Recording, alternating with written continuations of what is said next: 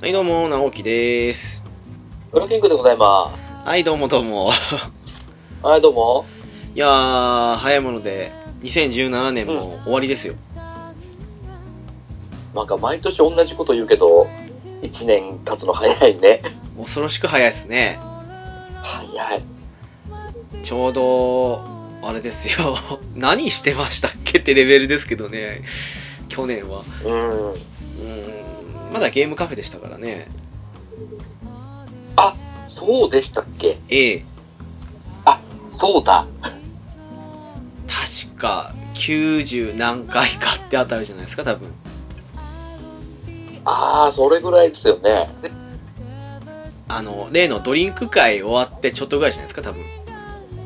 ああ、あの、あ、そうですね。あのぐらいのタイミングですね。だと思います。月中さん呼んで、うんで、そう3ですね人でっていう。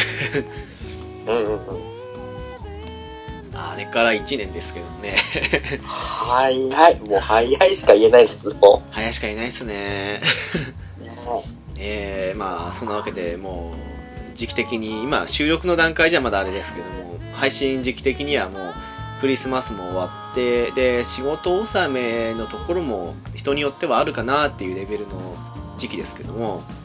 うんうんうん。まあ、一応、今日が12月の19日なんで、少し10日ぐらい早いかもしれないですけど、今の段階ではい来ているお便り、プラスちょっとしたお話でもして、あと、何話すかちょっとまだわからないところもありますけども、今年最後のゆるななをお話しした上で、まあ、新年迎えましょうって感じでいこうかと。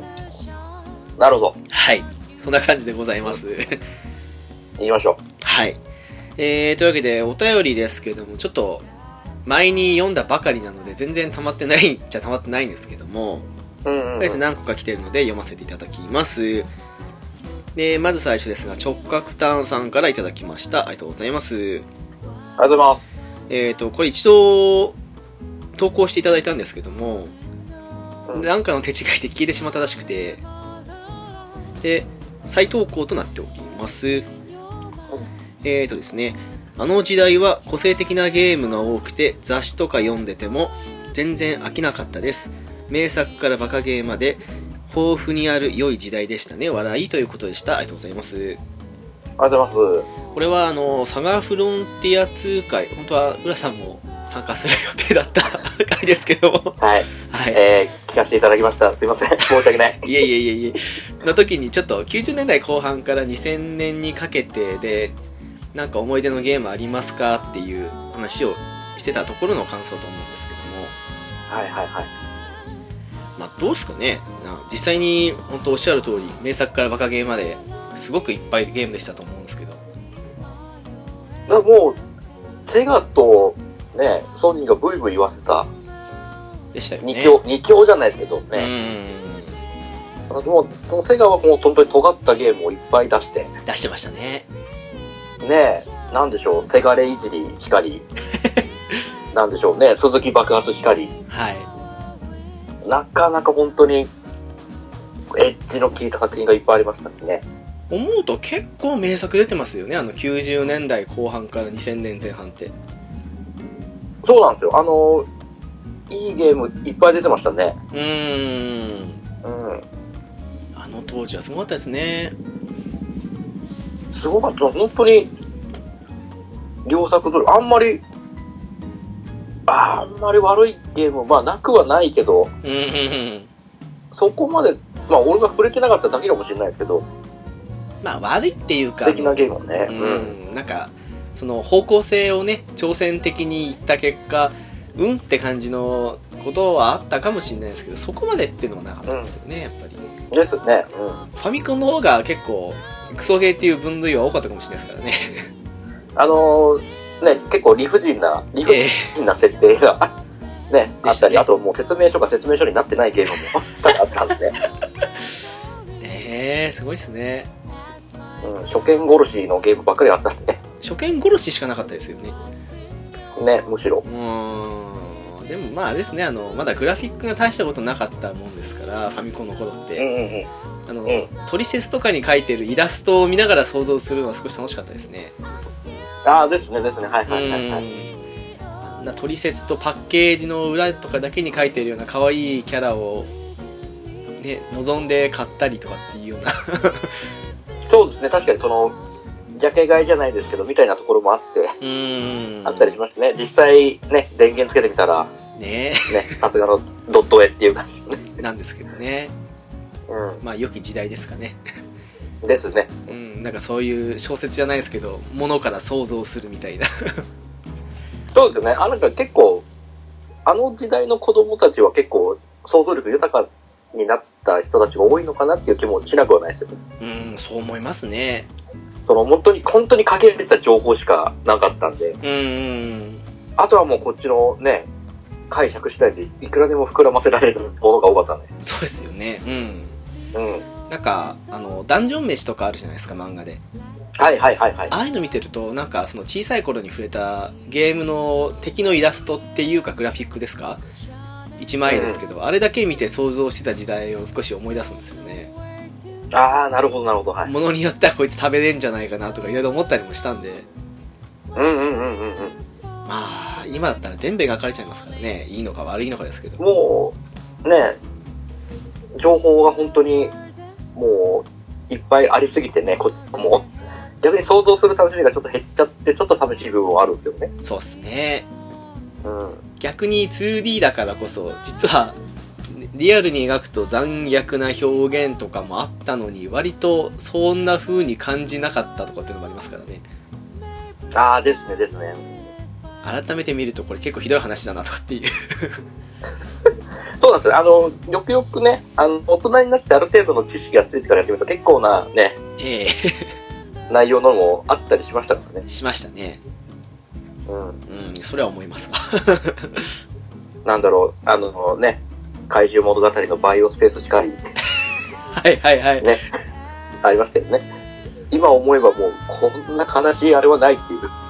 フロントミッションだったりとかねああ、ありましたね。ちょっと黒のトリガーとかでもあったりしたし結構ねその、ありましたからねそういうの はまあね、ありましたね。いまあというわけで直角炭さんありがとうございましたありがとうございましえーと、お次ですね。KIM さんからいただきました。ありがとうございます。た。ありがとうございます。ゆるななでお二人が楽しそうだったのと、サイバーマンデーセールで定価と重なり、衝動買いしましたから、話題、いろいろと試してみます。ということでした。ありがとうございます。ありがとうございます。これはあれですね、KIM さんあの、プレイステーション BR を買ったという、その話だと思うんですね。うんうんうんうんうん。なんか、バイオセブンとかもされたそうですよ。おお、いきなりバイオセブンは、なかなか辛いんじゃないですかあいきなりなんですかねちょっとそこまではあれなんですけどいきなうんただ割と買ってから早い段階でもっていうだったと思いますねおお、でもねさすがにうん私もその本編をねあの 2D というか普通のテレビでですけどはいはい、はい。何周もした割にはちょっと BR でやる勇気がいまいち湧かないっていうのは確かにありますねあれはあれはやっぱ、ね、原点回帰だけあって、ほんと怖いっすからね。怖いですねうん。なんでしょうあのあれ良い防止のためにはい。あの画面の何て言ったらいいんですかね全部見えるんじゃなくてそうんうんの、うん四隅を若干あの黒いもやっていうかフィルター越しに見るっていうかそんはいはいはいなはい感じにしてあの酔いを軽減するっていうのがあるんですけど、うんうんうん。まあ、確かにそれないと結構酔っちゃう感じなところがあってではいはい。それありで行くから仕方ないとこもあるんですけどやっぱりですねあのすごく視界が狭くなるんですよ普通の 2D でやるよりああ、なるほど、なるほだからすごく敵の気配が察知しにくいというかど。うんうん。そ本れ当もに、視覚から来るっていう感じがある。そうなんですよだから振り向いたやつがいるじゃないですけどうんもうねもうそんな感じなんで難易度なんか難しくなってないかって感じもするんですよね普通にやるよりまあ、でもまあ、実際にあの場に立ったらそういう感じになるんでしょう。なるんでしょうねきっとあんな、ね、テレビサイズだとやっぱりこう、視野が広くってよく見えちゃいますけど、そうなんですよねね。不思議なもんですけど、うん。うん。それも相まって難しさプラス怖さがアップしてて少しあだなっていうのはあるんですよね。ですね。うん。いやー、でもなかなかこう VR は怖いですね。ね、ものにね、よるところはありますけども、うん。ホラー、ホラーゲーム関係は相当、そうっすね。なんですかね、バイオもそうなんですけど、いくつかホラーゲームが VR にはあるんですよ、あの、ストアに。はいはいはいはただ、あの、どうも手が出にくいというか、これ多分 VR でしかできないんだろうなと思うと、2D でやるっていう、あの、まず優しい部分から行くって手段ができないんで、い。ああ、なるほどなるほなかなか手が伸びないんですよね、やっぱり。ど。ああ、VR オンリーってなると、うん、それでやらざるを得ないですからちねょうっ。んう。ん。浦さんは VR どうなんですかいや、あのー興味はあります、非常に。あその、酔いの問題もね、多少あるんで、そんなに、がっつりはやれそうにはなさそうですけど、うんでもちょっと体験はしてみたいですね。あ、あれはすごいですね。うん。うん。本当に、なんかね、いろんな、今後またいっぱい出るでしょうから、いいろんなタイプの。ね。でしょうね。もう普通に、なんでもないあれでもいいですし、ただただジェットジェットコースター乗るようなやつああ、はいはいはい。でもいいですしね、VR で。そうですね。ああいう絶叫マシン体感系をやりたいですね。いや、ですね。うん。めちゃめちゃ面白いと思いますよ。なんかあの、ピッチさん情報なんですけど、うん。来年、パワープロ2018が発売するんですよ。はいはいはい。それで、まさかのパワープロ VR 対応らしいですよ。お VR? めちゃくちゃ多分じゃあ、バッターボックスなり、ピッチャーマウンドに立てるってことね。なんじゃないですかね。めちゃくちゃ難しいじゃないですか。いやーあれ、デッドボール来たら怖いですね。ねうーん。え。ちょっとしたあれですよね。疑似バッティング的な感じになるんですよね。ねああ、そうなりますね。え。すげえ、もうほ、本域の技術が必要になりなりそうじゃないですか。野球 の。確かに。ね BR 同士でのオンライン対戦とか熱そうですけどね。 え。うわー、ちょっと面白そもうね。う。まあ、守備、守備はさすがにあれかもしれないですけうんど。いや、守備はピッチャーとバッターのあれは面白そうですね。多分ね、全面的じゃなくて、多分そういうバッターボックスとか、ピッチャーマウンドとか、その辺の一部だけだとは思うんですけど、きっと。ですよね。うんでも楽しみかなっていうのもあって、私、ずっと売らずに取っといた2016をこの間売ってきた っていう。もうね、あなるほどのね、うん、片落ちじゃないですけどね、2018出るならといううことで、んもう出ないと思ってましたからね、パワープロ。まあね、もう、打ち止め感 がうーん、強かったですからね。うん。なのでね、まあ、よしということで。 ですね。うんうんうん。ああ、その時に一緒にですね、あの、スカイリム BR も売ってきたんですよ。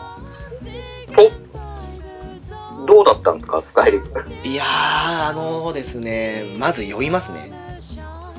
ああれなるほどなるほうん、あれってあの FPS 視点なんであの、はい目の前の動きがすごく早いんですよやっぱりあ。うんうんうん。なのでそれで目が回るっていうのがあって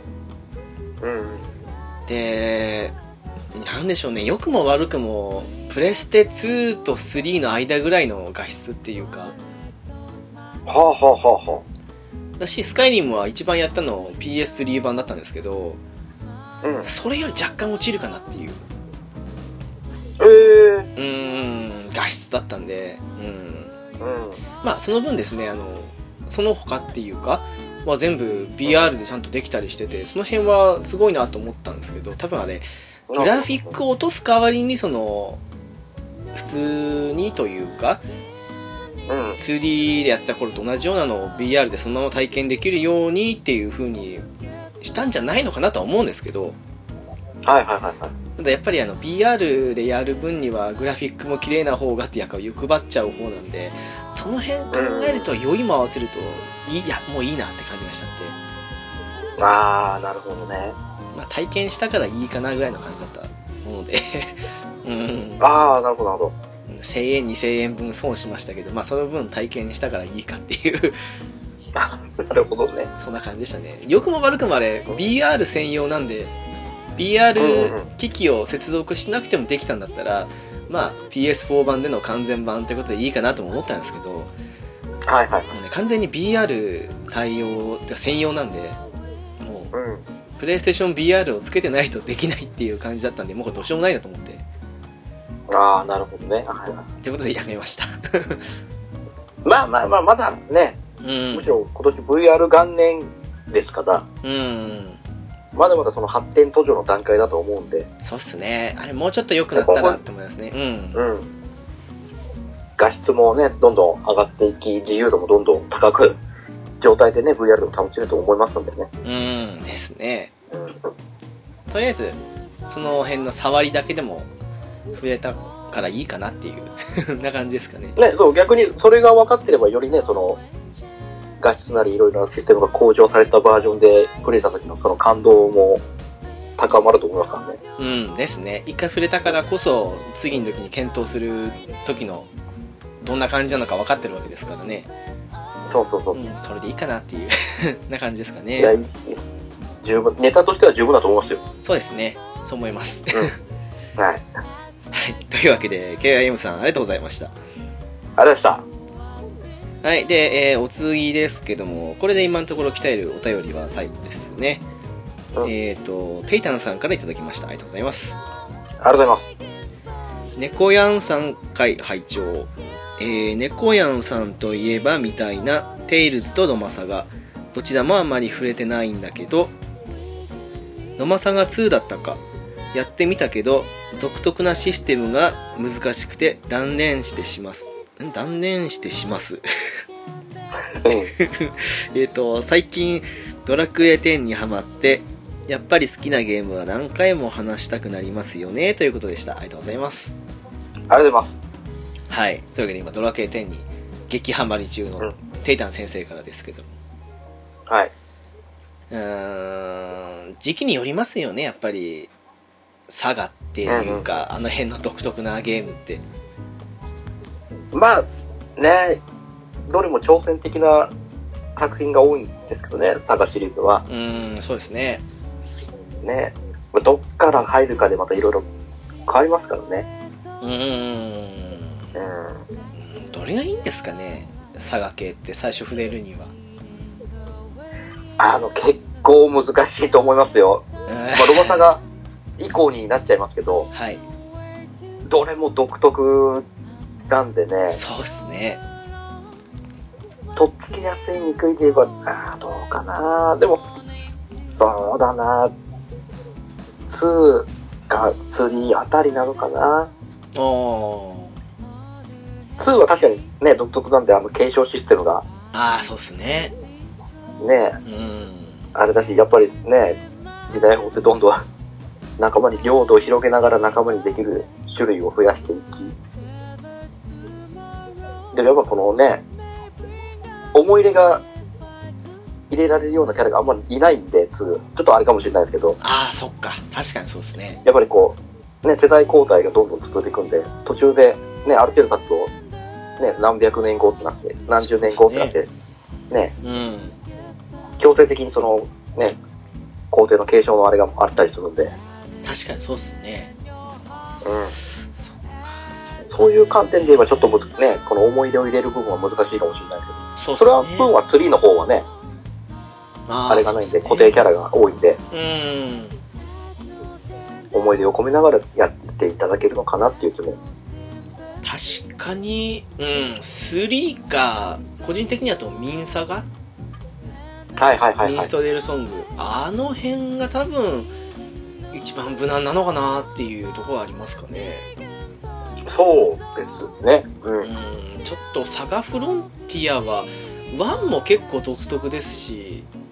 うん。 2はいい感じでしたけどとっつきにくさはあるかなと思いも思いますし、あの、2はストーリー的にはね、うん、いいんですけど、やっぱりシステム面がちょっとね、ややこしいですもんねややこしいですからうね。んちょっとそうっすね1はやっぱり一見とっつきと安いというか普通な感じに見せて実は全然違ったりしますからねそうですね。うん難しいとこですねうん。まあ早い段階で触れた方が良かったっていうとこはありますかねあれはまあ、ね、早い段階でそういうものだっていうのを分かった上でプレイされてればまたね、うん感じ方も変わると思いますからね。それありますよねうんうんうん。まあでも今テイタンさんはねあのドラケー10に夢中ということもやっぱあると思うんではいはいはいはまあすごいですからねもう何百時間やってるって言ってましたからねい。だって、やり始めてそんなまだ経ってないっすよね。 12ヶ月とかじゃないですか多分1、2ヶ月でもう数百時間で。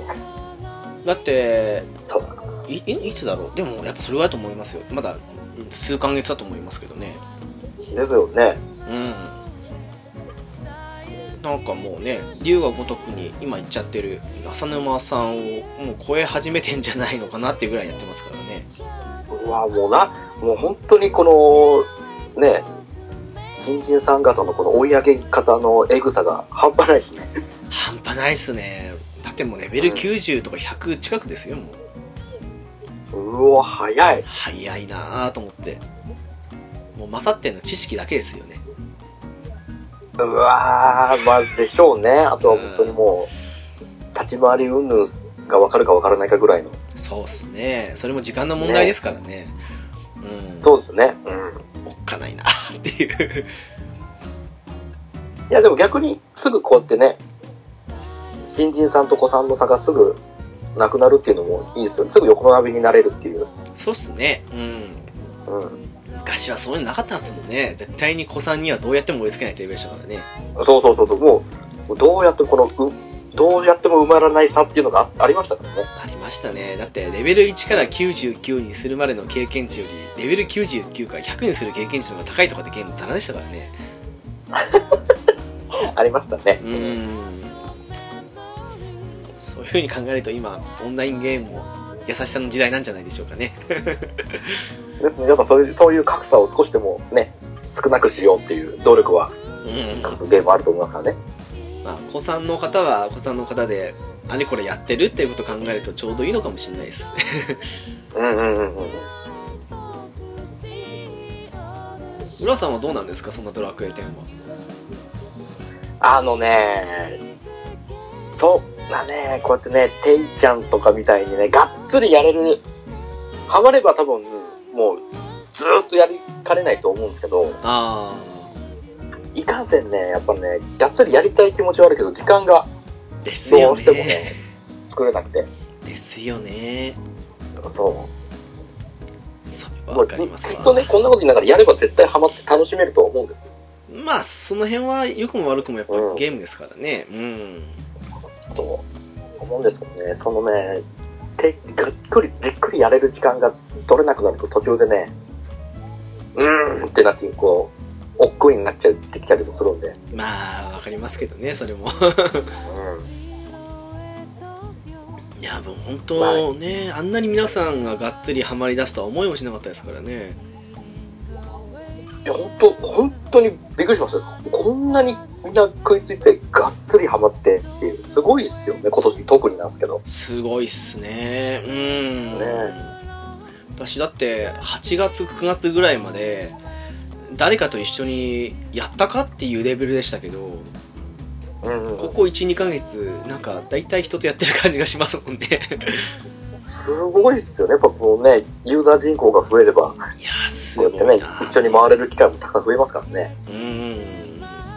なんか本当人の力というのはすごいもんだと思いましたけどねうんうんうんうんうんうん。まあそんなわけでねテイタンさんには頑張っていただきたいなと そうですね。はい。まあしばらくそれだけっていうふうに言ってたんで多分うん楽しくされてるんじゃないでしょうか うん。これだけ継続して楽しめてるのはね、いいことだと思うんですよ。そうですねまあイタストできなかったのは残念ですけどねですよね。ううんそれこそあのピスケさんに期待って感じですかねん。ですかね。 はいというわけでテイタンさんありがとうございましたあれさ、はい以上ですねお便りとしてはうん。えー、どうですかあのそういえばどうですかって言ってなんですけど、あのつい最近また来ましたね、あのイタストの無料配信の追加マップお、来たんすか来てました。3つぐらい来てましたね確かおお。あれ無料なのはありがたいですわ有料でもいいレベルなのにえー、ちなみにどんなマップが追加されたんですかえー、っとね何だったかななんか名前忘れましたけどなんかちょっとしたコースでしたよ、おお。そこまで複雑ではなかったとは思うんですけどうんうんうん。まだ1回しか見てないんでそのマップをああ、なるほど、なるほはい。でもなんか、ちらほら来てますわ。キャラは来てないですけどね。うん。ど。ちょっと後でダウンロードしとこうかな。はい。その、それもう我々的にはまだ、あの、でかい、でかい発表が2つほどあったじゃないですか。おと言いこまこすと最近。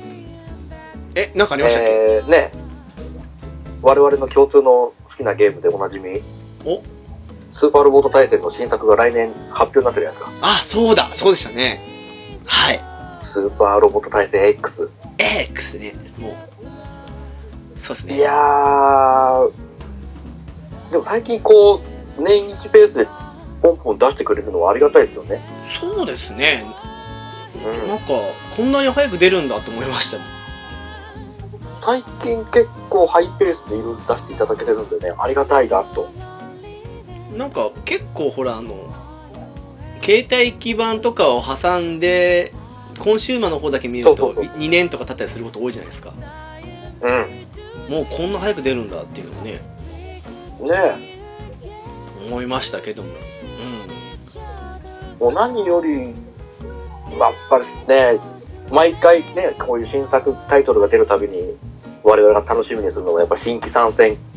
作品なんですけど、んそうですねうん今回はやっぱり僕らだけじゃなくて他の方々もちょっと、おっていう熱くなった作品が参戦しましたね。おと言いますと何でしょうかもちろんもう面白かっこいいやつですよ。おおねえ。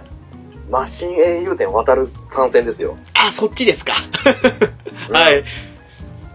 あれはもう、ま、もう、前々からね、出してほしい、出してほしいとは、多分いっぱい声は上がってたと思うんですけどね。うーん満を持してですよ。私世代じゃないんですよあれ浦さんぐらいの世代の方なんえですか、ー、僕ぐらいですよね、思いっきりストライクの世代は。ああ80年代後半ぐらいですよねですね、はうい。ーんそういやー、待ってましたですよ、龍神丸さん。ね。かでもなんかあれですね最近その辺の頑張ってますよねあのその辺の、うんうん、確かに確かに。今年出た V だってまさかのヤマト参戦だったじゃないですかうんうんうんうんうん。なんか出ないっていう風に言われてたのが最近ちらほら出るようになってきたあたり頑張ってんだなってのありますねやっぱもう、ね、いろいろ努力されてるんですよね、僕このね、判権を獲得するにあたり。いやーそうですねあの半券分値段上がってるっていうのはもう有名な話ですからねもうそれはもう、ファンからしたらそれはもうそれぐらいは別にいいですっていう。それぐらいのうね、ん判権料を払いますっていうぐらいのあれですからね。いやー本当ですねうんうん。いやなかあとなか何でねすか、新規。いやナディアですか。ナディアはね、正直びっくりしました。え、うんこれ出すのっもうて全然、ノーマークでしたね。不正義の海のナディマアークでしたね。あれが出ると思わなかったですね。は。ねノーチラス号が、ね、ニューネオチラス号が出るみたいですからね。いやいやいや、あれこそまさに世代だったんですけどね。ああ、そうか、そうですそようね。ですよ。あ、まあ、実際ね、あんまりよくわからず見てたとこもあったりはしたんですけど、うん。まあ、なんだか言って見てましたね。いやいやー、いい、いい作品最近ね、ついてきてくれて、うーん、びっくりしましたね、あれはね。ね。あと、あの、個人的にはですね、あの、ついにネコンギスタが来たなと。あ、来たそうですね。えうん。ー、もう、使いたくて。おおアルケインをなるほどなるほどポンコツ姫を使いたくてもうんうんうんうう ん島村さんの声大好きなんですよああわかりますうんまあでも浦さん心配されてましたよねどっちにあのはい主主人公のあの方コロコロねさまざまな勢力に行くんでまあドドキュンですからねそうどうしようもう第三勢力かキャ色でしか出てこないのかなっていう気もしなくはなかったんですよ、 まあ、黄色でしか出ないのかなっていう はいはいはいああの昔の F の頃のウィングみたいな そうそうそうそうそうそうそうそう最近ないですよねああいうのああいうああいうのないですよねうーん彼は多分きっとコロコロ行くもしねそのリレコンギスタルートがあるんだとすればありますさかまざねまな方に転ぶのかなっていうねはいなんかなさそうな感じもして怖いんですけどねうーんでもあありれますししばらくぶりにユニコーンとダブルを外れましたよねああですね外れましたねなんか逆にうんしばらくずっと続いてて飽きてきてたんでそれはそれでいいかなとも思うんですけどうんそうですねもうダブルあたりは本当当たり前のようにもう最近いるんでそうっすねもういいかなってもうネタもないしもういいかなっていううんそれはありますねユニコーンも気はしてますうん、ちょっと飽きてきてたんで もういいかなっていそうですねもうだいぶね活躍 いろんな先に活躍してきたんでもうそろそろ次行ってもいいんじゃないっていう気がしましたからねうそうっすねうんあとまあ個人的にはですね久しぶりにあのはいグラさんの人使いたいなと思うんですけど、ああー、はいはいはいはいはい、あはのい。金色のモビルスーツをフル改造しないと気が済まないんで、あえーでもねビーチャじゃダメなんですよ個人的にはあの男じゃダメなんですよやっぱりグラさあ、ん感情の代理はダメなんですか。そうなんですよあのグラさんノースリーブの方じゃダメなんですよやっぱりああ、でも、ねえ、参戦作品的に言ったら、敵に回る可能性が今回強そうじゃないですか。いやーそうなんですよねなんか最近敵ルートばっかりで うん。ちょっとねまああの Z の連はありますけどもでも敵ルートが基本なとこありますから、うん。うんあのオールバックじゃない方がいいんですよね個人的にはああ、なるほどなるほど。そうそううじうじあのあのピンク色のおかっぱ頭にいじめられてるあたりが好きなんではいはいはいはいはい。もうねその辺は、うん、使いたいけどどうなのかなって感じはしますかねそうですね。うんうんうん。あとちょっとね、個人的には僕、 個人、本当に個人的な偏見なんですけど、ね、はい僕は、絶対使わないと公言している、あの方もゲスト参戦ということでね、ああ はいはいはいはいあの、あの、風のマスオキシンですよ。はいはいはい うんお嫌いですもあんとね、はい、ダメですね。でもあれですよね、まあサイバスターだけですよね、うん。本当にただゲスト参戦なんで、期待と彼彼ら以外は出ないみたいなんで、ああもうグランゾンも出してほしかったんですけどね あれを多分出すとまた話が余計こんがらがっちゃうと思うんだよね。まあそうですね終始だか絡むとまた無駄に話がややこしくなりますからね うん。そうっすかまた再フラッシュ要因かな まあ、でしょうね、きっとね。お金稼ぎのためのそうですね。うん。そうっすか ねまあ僕はもう強制ステージ以外は絶対に使わないって言ってるんでね。うーんまあ浦さんのその話に似てるかどうかわかんないですけどうん。個人的にですねあのスパロボでのコードギアスが好きじゃないんですよああ、そうっすか。えー、いやなんかねあの無駄にカレンを強化されすぎたりするのもまあ、はいはいはいはい、はい。キャラ的に好きなんですけどなんかそれもうーんと思っちゃうしあとなんかルルーシュとかのあの性格面考えるとああいうところに入れるよりコードギアス単体の方がいいなと思っちゃう派なんで作あー品としてまあは、わからなくはないですねうん。好きなんですけど使いたくないっていうかそれを話に組み込んでほしくない的なところはあるんですよねうだからちょ正直まあわから今回うんん。わからなくはないですよ、やっぱり。ちょっとねコードギアスのとこだけうんってふうに思ったりしたのはちょ正直のとこあるんですけどねああ、はいはいはい。まあ個人的な話ですけどあんまね、やっぱ、ルルーシュはあんま前線で出して使うような性格や人じゃないから、そうなんですよね。こんなにね、新機能を乗りまくって無双してる感はないですからね、基本。ゼロですからね。 いろんな意味でね。いろんな意味でゼロですからね。そうそうそうそう。ね。そうなんですよ。うんまあ、でも、うん、いい作品になってくれればというか、なんか前回の V はとても楽しくできたので、うん、なってくれたらいいかなっていう。そうですね。うんうんうん。もう、まあそうだ、その、スカイリムに行った時に一緒に V も売ってしまいました。ああ、もうだって、プラチナハンターの仕事はゲットされね、仕事を終えられたということで。そうですね、プラチナトロフィー取って、あの、X の資金源にしようかな と。ね、えそうですよ。さすがだなと思って、ここでのね、プラチナハンターぶりは。えいや、でもあれは簡単というか、男女それぞれ、1周ずつ、うんまあ2周ですか、するだけって感じもあるんで、比較的楽な部類でしたね。全ルートを埋める必要はないですね。ないです。一応、あの、新エンドに行く必要はあるんですけど、はいはたい。だ、2周目だと、あの、選択肢で変な方向を選ばなければ、もう、ほぼ、うん、新ルート行くんで。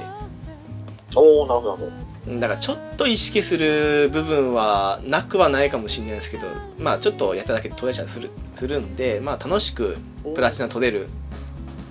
うん、あたりかなっていう。 ああ、そんなに時間をかけずにも、割かし取れやすい。そうですね。なので、うん男女での話の違いと、あと、1周目で行かなかった方のルートの話を見ながら楽しんで取れたかなって感じですかね。ああ、だったらいいですね。そんなにね、うん。手間をかけずにやれる分には、やりやすさもあって。そうですね。もう、戦闘も全部、あの、オフオフで行ってると、1話あたりうんうんうん20分もかからないで終わるんで、結構サクサクいって楽しかったですよ。確かにそうですね。今回割とね、V は、そんなに時間をかけずに1話がクリアできるんで。うんですね。うん。 1周目は結構ね、あのいい、慎重に行ったりはしましたけど、2周目はもうサクサクまあまあそうです ね。な感じですかね。 なるほど。もう一つってなんですでかもう一個はいはいはい。もう一個、あの、我々の大好きな某ジャンプ作品の、えー完全新作がああ、はい出はいるとはかい。出ないとかっていうらしいっすよね。お話がね、作られるっていうお話が出て、うーん。おおまた、微笑みの爆弾が聞けるのかなっていうことですよね。うん。なんか、でも一番の心配点というか、それは、はい佐。々木希の声が出るのかどうかってことですよね。 えーっと、まあ、完全に昔の当時のほどとは言えないですけど、でもまあ、7割、8割方は出せるようになってるはずです。おー、なら大丈夫そうですかね。大丈夫だとは思います。でもあれ、どうなんですかあの、完全新作ってどの辺の話をオリジナルで行くんですかねこれがまたね、なんとも、どの、完全、本当にオリジナル作品を作るのか、うん。描かれてなかった部分を作るのかわかんないんですけどね。そうなんですよね。うん。そこがすごく気になってるんですよ ね。一応、その、ちょっとその、キービジュアル的なあれを見たら、黒間さんは普通にもう陽子の姿ですからね。へへへ。ようこくらま。南野くん じゃ、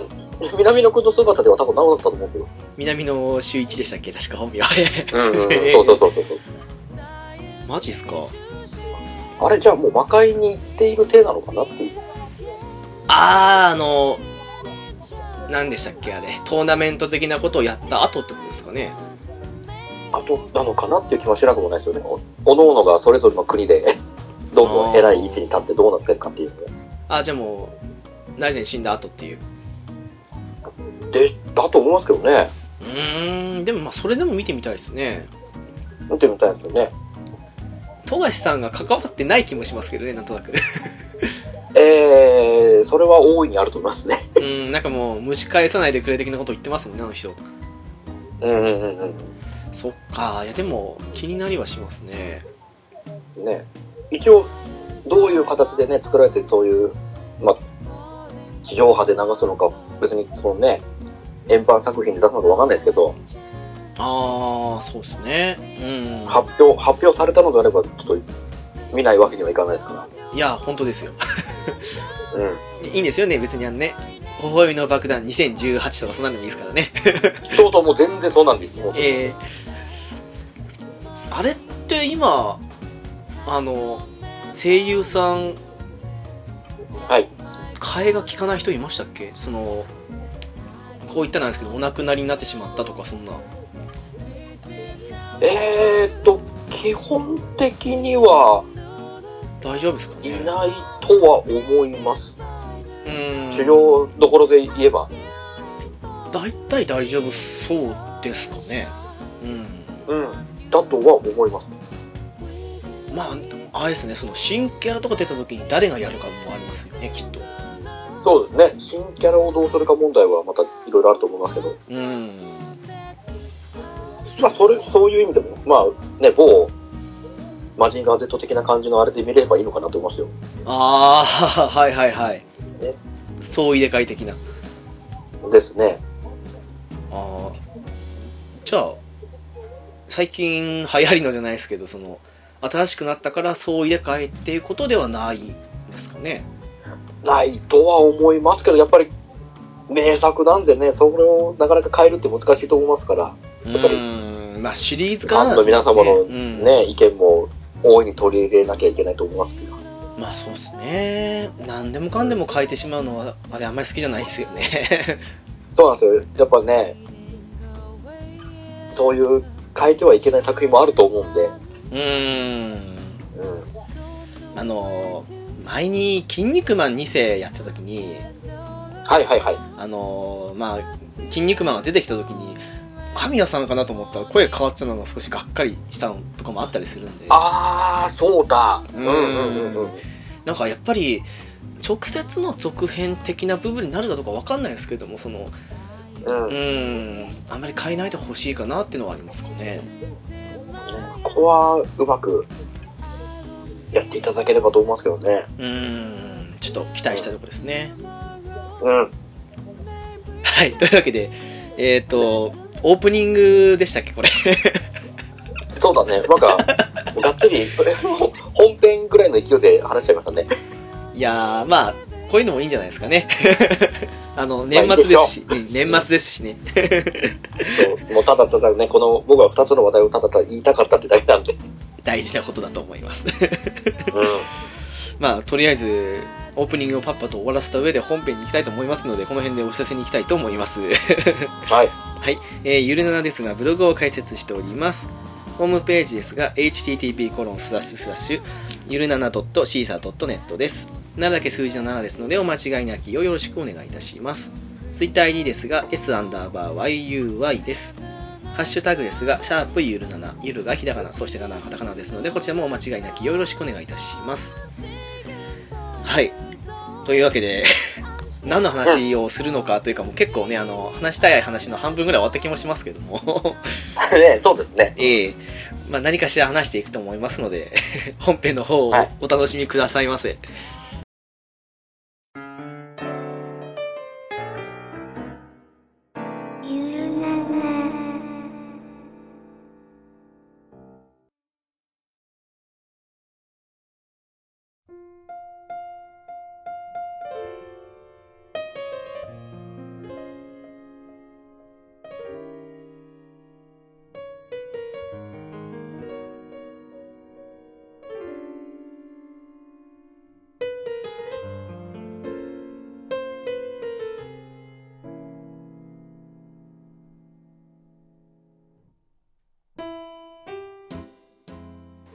はい、そんなわけで、年末なわけですけども、はい。どうしましょうね。なんか、一応何かしらのお題を持ってきた上で話しましょうということですけども、どうしますどっちからいきます、うんじゃあ、どちらとも、どうですよ。どうしましょう。僕からいきますか。じゃあお願いします。これね、あのー本編入る前にも話したんですけど、まあ、はいまず、ね、スパロボ X がはい。発表されたということで、はいはい。ね、僕はもう、ちわきに今日踊ってるんですけ ども、あのーあの作品ってやっぱりこの、いろんな作品の、いろんな舞台なり、ね、いろんな組織なりの、が絡み合ってのストーリーじゃないですか。そうなりますね。ね、そういう作品は、ね、スパロボのみならずいろいろあると思うんですけど、そんな、そんな世界観の中に、例えばうんもし自分を入れるとしたらどういう立ち位置におー置いて、どんな、どんな仕事をさせるの、させたい、いやもうどんな仕事をしたいとかっていうのをね、はい。考えたりするんです。はい。そういう話をしていいこうかなっていう。あー、なんかあれですね。自分がその世界にうん入り込んだとしたら、みたいな。あの、ほんと偶然なんですけど、はい。まあこれは後で詳しくは言うから、今、全部言いはしないですけど、あの、その辺のお題を決めて話しましょうっていう時に、あの、ゲームの話にするか、それ以外にしますか、どうしますかっていうふうに浦さんに聞いたら、両方お願いしますって言われたじゃないですか。はいはいはいはい。で、私2個、二個考えてきたんですけども、うんそのうちの1個がちょっと今のお話と被ってます。 おっとまああの、スパロボじゃないですけどね。ちょっと漢字的には似たような感じになるとだけ最初に言っておきたいと思います。やっぱ、やっぱいろんな、いろんなところでこうニアミスしますね、僕らね。いやー、なかなか面白いもんですね。 いやび僕もね、このお題をいただいた際にもう真っ先に思いついたらこれだったんで、もうすぐね、直人にあ、もうすぐ思いついたっつって、はいはいはい。思いついたらネタがまさにこれだったんで。なるほど。いや、最初こそね、私もあの、なんか最近の FF はパッとしないですけど、どんな FF だったら我々やりたくなりますかね的な話にしようと思ったんですけど、うんうん。なんかそうやったらピスケさんもいた時の方がいいなってことになってやめたわけなんですけど、はいはいはいはいはい。その後の多分意識がシンクロしたんでしょうね、きっと。なるほど。はい。ね。あ、すいません。 はい。いえいえ、そんな感じ。じゃあまあまあわかりやすいところで言えばね、まあ僕らの大好きなガンダム作品、はい。えー、まあね、わ大きな枠組みがあるじゃないですか。そうですね連邦軍、ジオン軍っていう。はい。ね、おのおのどっちのね、軍に所属した時にどういう立ち位置のあーなりたいか。とか、はいはいはい。あると思うまあ僕はね。うん。はい。えー、真っ先に、ジオン軍の方でテストパイロットをやりたいなと。なんか、ぽいですね。テストパイロットでいいです。その辺のね、まあ、やっぱジオン軍いろんなね、新型のウイルスといっぱい、やっぱ連邦軍よりも先にいて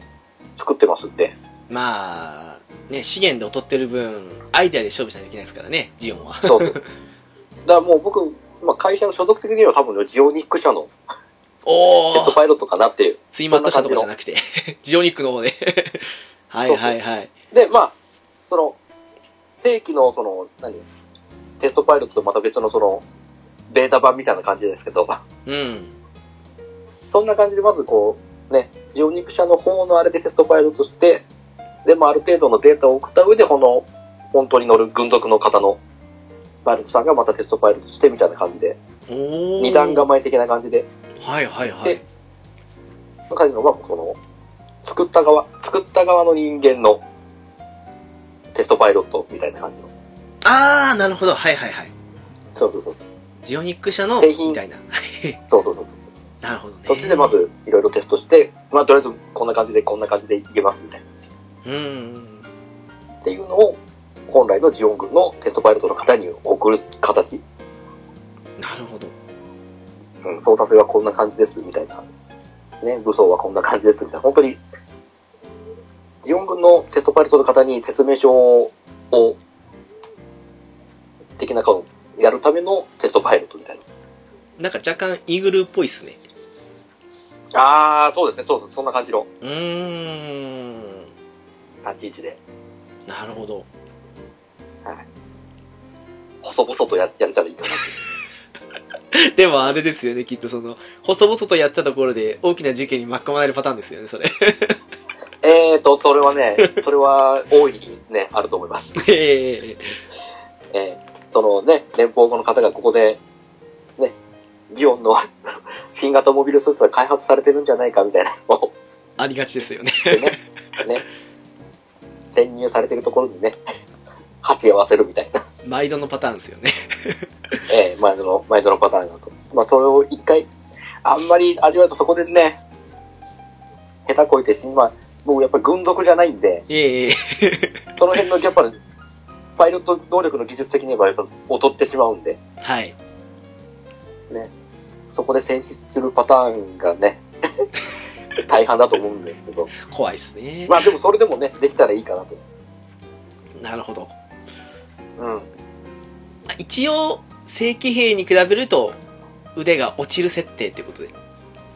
そうそうそうそう。もう本当に正規兵の方に、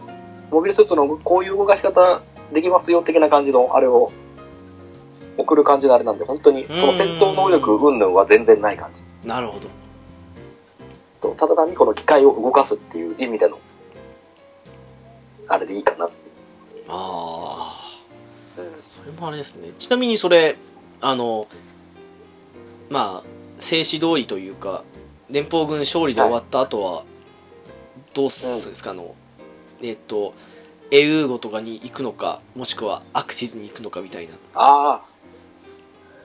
あ。いやー、これは何とも言えないんですけど、まあ、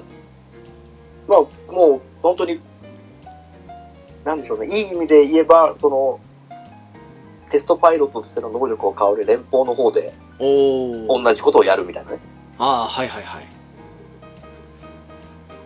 ていうのでもいいのかなっていう。なるほどね。うーん。でもいいですし、まあ普通に、連邦に反旗を翻すためにどっかにね、隠れて、どっかに小さいコロニー、公共コロニーだなんだに隠れてね、はいはい。そういう反撃の気を伺いながらでもいいですしね。うーんうんうん。ううんまあ、とにかくテストパイロットがしたいと。ん。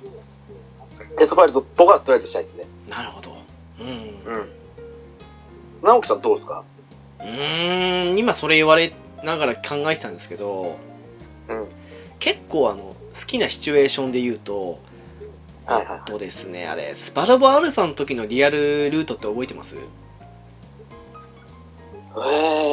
えーと、どうだったかなうーんとですね、あの、なカミんとーユ、なく、うん。はカミーユと一緒に、い。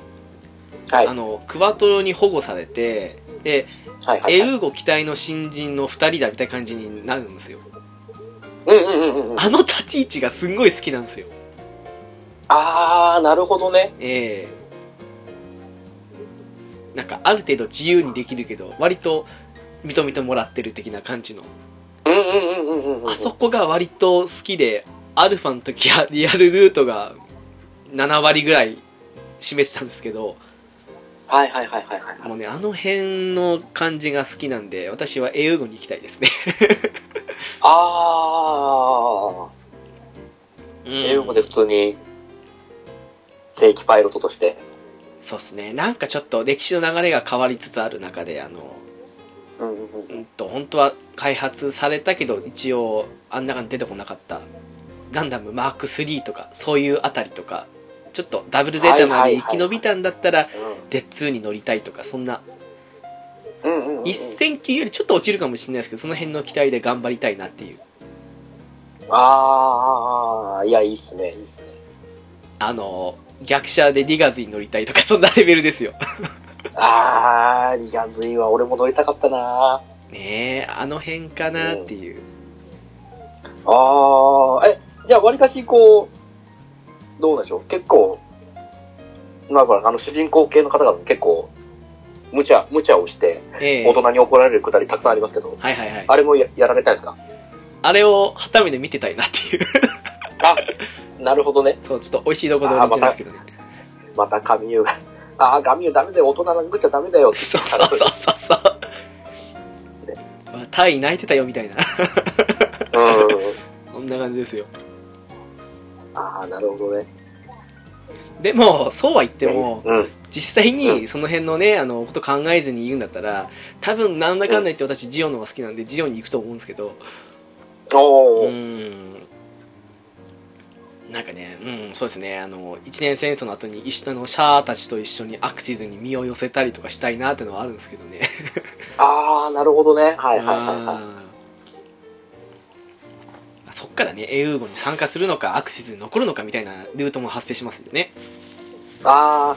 あ、ね。シャアと一緒についていくのかついていかないのか。うーん、みたいな。ハム。マナ様万歳って言うのか。そうですね。ね。そっか、そこでね、ハマー様からあの、コールドフリーのバラをもらって、ちそょのっと、花火ね花、そうと持つか。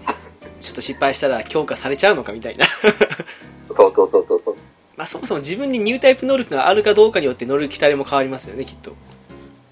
ああ、まあそうね、最悪見を搭載、あ、そうでないからちょっと変われますからね。ええもし、あるんだったら、ヤクト動画とか載せてくれるかもしれないですけど、なかったら多分ギラ動画だと思いますよ、きっと。十分じゃないですか、キラー動画僕の中でももう。ええでしょうね。前、前で。でちょっとあの、ギラ動画を自分用にカスタムしたいなとは思うんですけどね。ほら、ここはもうギラ動画、あの、汎用性があるんで、いろんなええ無双のね、感想はいくらでもできるんで、そうですね。うん。好きなようには、それでワンオフ感を出してくれるのは問題ないです。それはでかいかなっていう。うん。うだからん。意外とあの、ユニコーンとかも出てましたけど、普通のジェガンよりうんスタークジェガンの方が好きみたいな、そんな。はいはいはいはいはい。はいちょっとカスタムされたみたいのが好きかなっていう。普通のジムよりうんうんうんジムスナイパーカスタムとかその方が好きかなみたいなちょっと、ちょっと背伸びしたい感じのね、一般機よりかは。そうなんですよちょっと背伸びしたいんです ようんうんうん。でもエース級にはなりたくないんですよそうそう。まあ、だからそこはもう、いいところです。いい位置ですよね、その。そうなんですよやっぱり、ある、ね、ある程度の性能も欲しいけど、ワンオクになっちゃうといろんな責任感が生じる んで。そうなんですよアポリ以上神優以下なんですよああ、いいとこつくなだからね案外あのエマさんの立ち位置なかなか良かったと思うんですよねあれねうんうんうんうんうん、いいっすね。うんみたいな感じですかね ああ、中、中間完熟ぐらいのちょうどいい感じなんで。ちょうど難しいとこですけどねなんか注意あたりが一番いいんじゃないかなっていうああ、微妙ないいとこだね。あんまり責任も負われないし。 そうですそうですでも、ある程度の下からもある慕われたいし、みたいな。もうこの無駄な欲ですねこれ ね。みたあいなの、ベねルナルド・モンシア注意みたいなもんでしょああいいとこ行きますねあれねまああんな船になりたくないと思うん ですけどうん。ねえまあそんなあもあ、んいでいっすすねね。いいっすね。うんうん。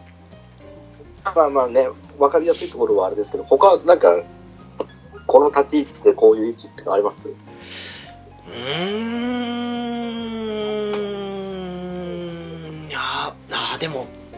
どうですかねちょっと行き過ぎな感じもしますけどあのブレックスはいはい。準将が生きてた頃のクワトロの立ち位置とか割といいんじゃないですか多分ああ、はあはあはあはあはあはあのまだ責任がなかった頃あ。うん、なるほどね。うんうん。責任がついて回ると少し逃げ出したくなるのはなんかシャアみたいなとこありますけどね まあね。うーんみたいなところですかねああ、いいですね。井の中の蛙でいたいみたいなあああー、なるほど、なるほど、なるほど。はいはいはい。はい案外ジェリドの立ち位置もいいかもしれないですね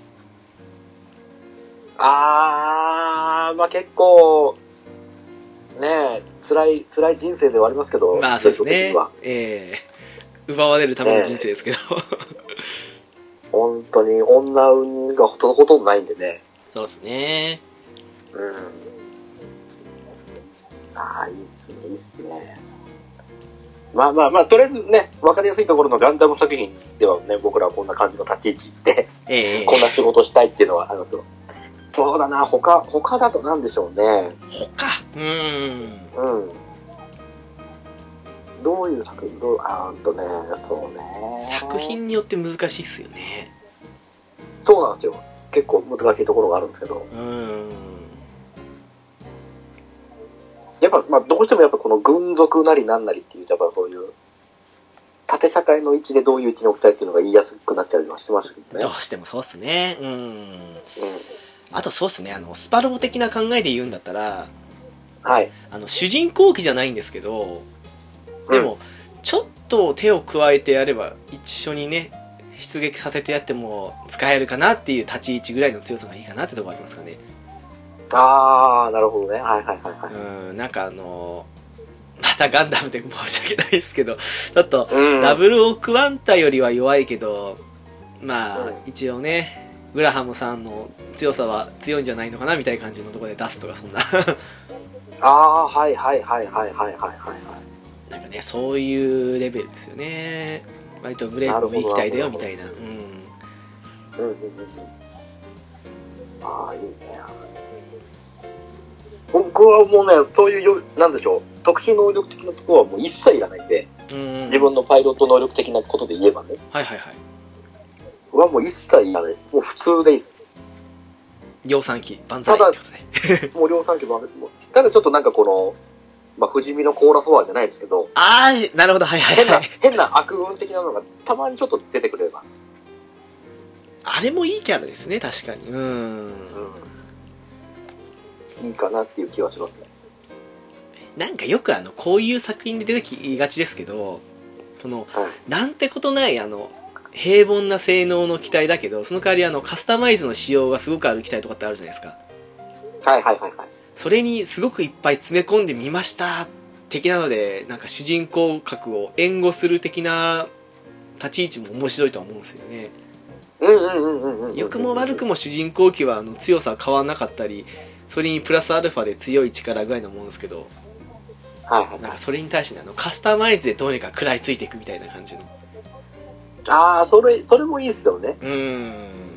いわゆそれもる結構いるっす。スパロボ的に言うとあの強化パーツ4つつけれて乾燥でいろいろできるみたいなうんうんうんうんうんのが面白いかなっていうのありますかねいいですよね。あの、オリジナルジェネレーションシリーズみたいに、こう、武装のね、感想もできますから、できうたりしますよね。ーんですねうん。あれがいい面白いかなって感じがしますねそうですね。うんうんうんうん。あーそれは、それはわかるな。もう見た目は、何ら変わらないけど、ちょっと、ちょっといい感じの武装がついてたりね。そうそうそうそうそうそうそう。だからもう普段の量産機はもうビームスプレーガンですけども、そこはもっとビームライフルを持たせてもらえたり とか、そうそうそうその微妙なちょっといい感じのがそう、ちょっと、ちょっといい感じのね、ちょっと頑張ったらついてきたみたいなそう、あれは欲しいこうっちすょっとね、もう他の機体が出撃しちゃってるんで、もうここに余ってる、戦艦に余ってるその武装をちょっと拝借するみたいな、ああもうそれぐらいでいいっすよねもうそれぐらいで、それぐらいで何ら問題ない。もう戦場に落ちてる敵の武装を持ってきちゃいましたとかそんなんでもいいですからそういうのは多分、僕も前線に出たら絶対しますね。絶対しますよねあれ敵の、うん敵の武装を奪うっていう。そうそうあのなんかランチャー的なのを奪ってとかそんな感じのそうそうそう。とか、そのね、エネルギーパックだけいただいて、ね、うん弾薬補給するとかでもいいし、絶対しますよね絶対しないとやっぱ、長い戦闘とかになれば持たないですからね。そうですねその場に落ちてるシールドを拝借したりとかそうそうそうそうそうそう。絶対すると思いますけどね絶対しますね。うんそんなしょ、しょっちゅうね、行っては戦艦戻って補給してって繰り返してできないと思いますかできないっすねら。ね使えるものは使うっすよ本当にそうそう、もうその場にあるものでどうにかするみたいなね。うんそういう、そういう感じの、ちょっとゲリラっぽい感じのね。そうなんかもしかしたらねすごくいいものが来るかもしれないですからね 落ちてるものがねそうそうそうそうそう。もう敵さんが本当になんかちょっとワンランクもツーランクも上のものがね、 使われてるっていうのもある、なくはないですからね。もう完全に現実での白砂ですよね そうそうそうそう。そんな感じになっちゃいますけど。いやでもねやっぱ生き残ることが大事ですから ね死んだら元も子もないですからもう死んだ本当にもうどうすることもないですからね。やっぱうりん、しぶとく生きなきゃいけないですから。そうですよやっぱりね最悪ね機体を乗り換えるかもしれないですよあの反壊してたらあー、それもなくはないですね。うん、使えそうな機体であれば本当に乗ってね、連絡だけ入れといてあげれば。そうですよそうそう。あの何だったかな確かあれ PS3 とかでできたんですけどあのガンダムのう名前忘れたら何だったかなバトルバトルじゃないやなんかあのあったんですよその対戦ゲームが、はいはいはいはい。うん。バトルオペレーションかなはいはいはいはいはいはい。とかであのモビルスーツでも戦えるんですけどちょっと工作するときにあの、モビルスーツから降りてってできたんですけど生身で行くのもありますね。うんそしたらあの敵の基地に爆弾仕掛けたとかできるんですけど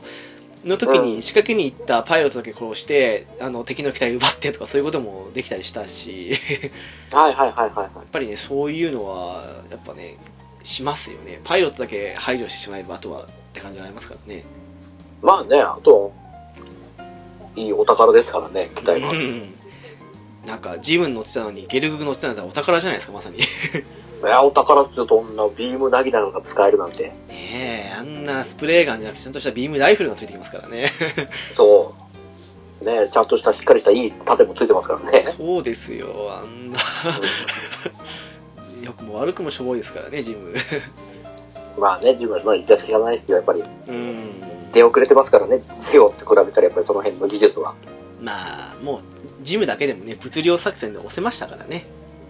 そうそうそう。ああ、なるほどね。いいね。やっぱ思いのほか盛り上がった。いいな、いいな。これ、 まあ、ガンダム作品で上げてるからっていうせいもあるんですけど。まあまあまあまあそうですねあと、例えば、そうだな、ドラクエシリーズとかはいはいはいで言うと、まあ、その、主人公格もいいですし、町や村のね、住人とかいろいろあるじゃないですか。うんうんどういう位置に自分を置きたいかなっていう。えー、うーんなんかよくあの NPC で参加すしたりするキャラいるじゃないですかはいはいはいはい。あれぐらいでいいですねあー、もう、自分では操作できないけど、 勝手に、勝手に操作して、攻撃したりなんだり勝手にするみたいな。まあとりあえず強くはないけど邪魔にもならないぐらいかなみたいな あー、なるほどなるほど。村の中ではちょっと割とやる方だよみたいな村い、村一番の選手でございます、みたいな。まあ村2番ぐらいでもいいんですけど うんね、ここのね、ここの洞窟に、これの守りに、根城にしてるんで、ここまで連れて行きます、みたいな感じの。そうですそうですそうですあのそこまでぐらいのモンスターは倒せますけどああれは倒せないんですよねみたいな そうそうそう中に、中に入っちゃうとちょっと目的手出しできないんです、っていう。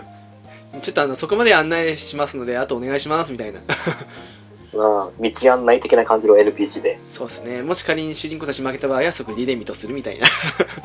そうそうそう。みたいなともこうですすでにねなんでしょう、キメラの翼なりなんなりはもう常備して、常備でい すつでも逃げれる準備は。命の次に大切だみたいな そうそうそうそう。ああ、いい、なかなかいい位置ですね。浦さんどうなんですかもう僕、僕はまっともカジノの店員です。何を、何をやろうか迷うんですけど、まあ、ポーカーはそんな技術的にないしな、どうかな。もう景品交換でもいいですし。もうあの、あのカジノで働きたいっていうのがあります。おおもう超、超楽しそうじゃないですか。まあ支配人以外みんなバニーの女の子ですからねそうそうそう。あとはもうバーでお酒作るでもいいですし、バーテンダー そうそうそう、バーテンでお酒作りながらね。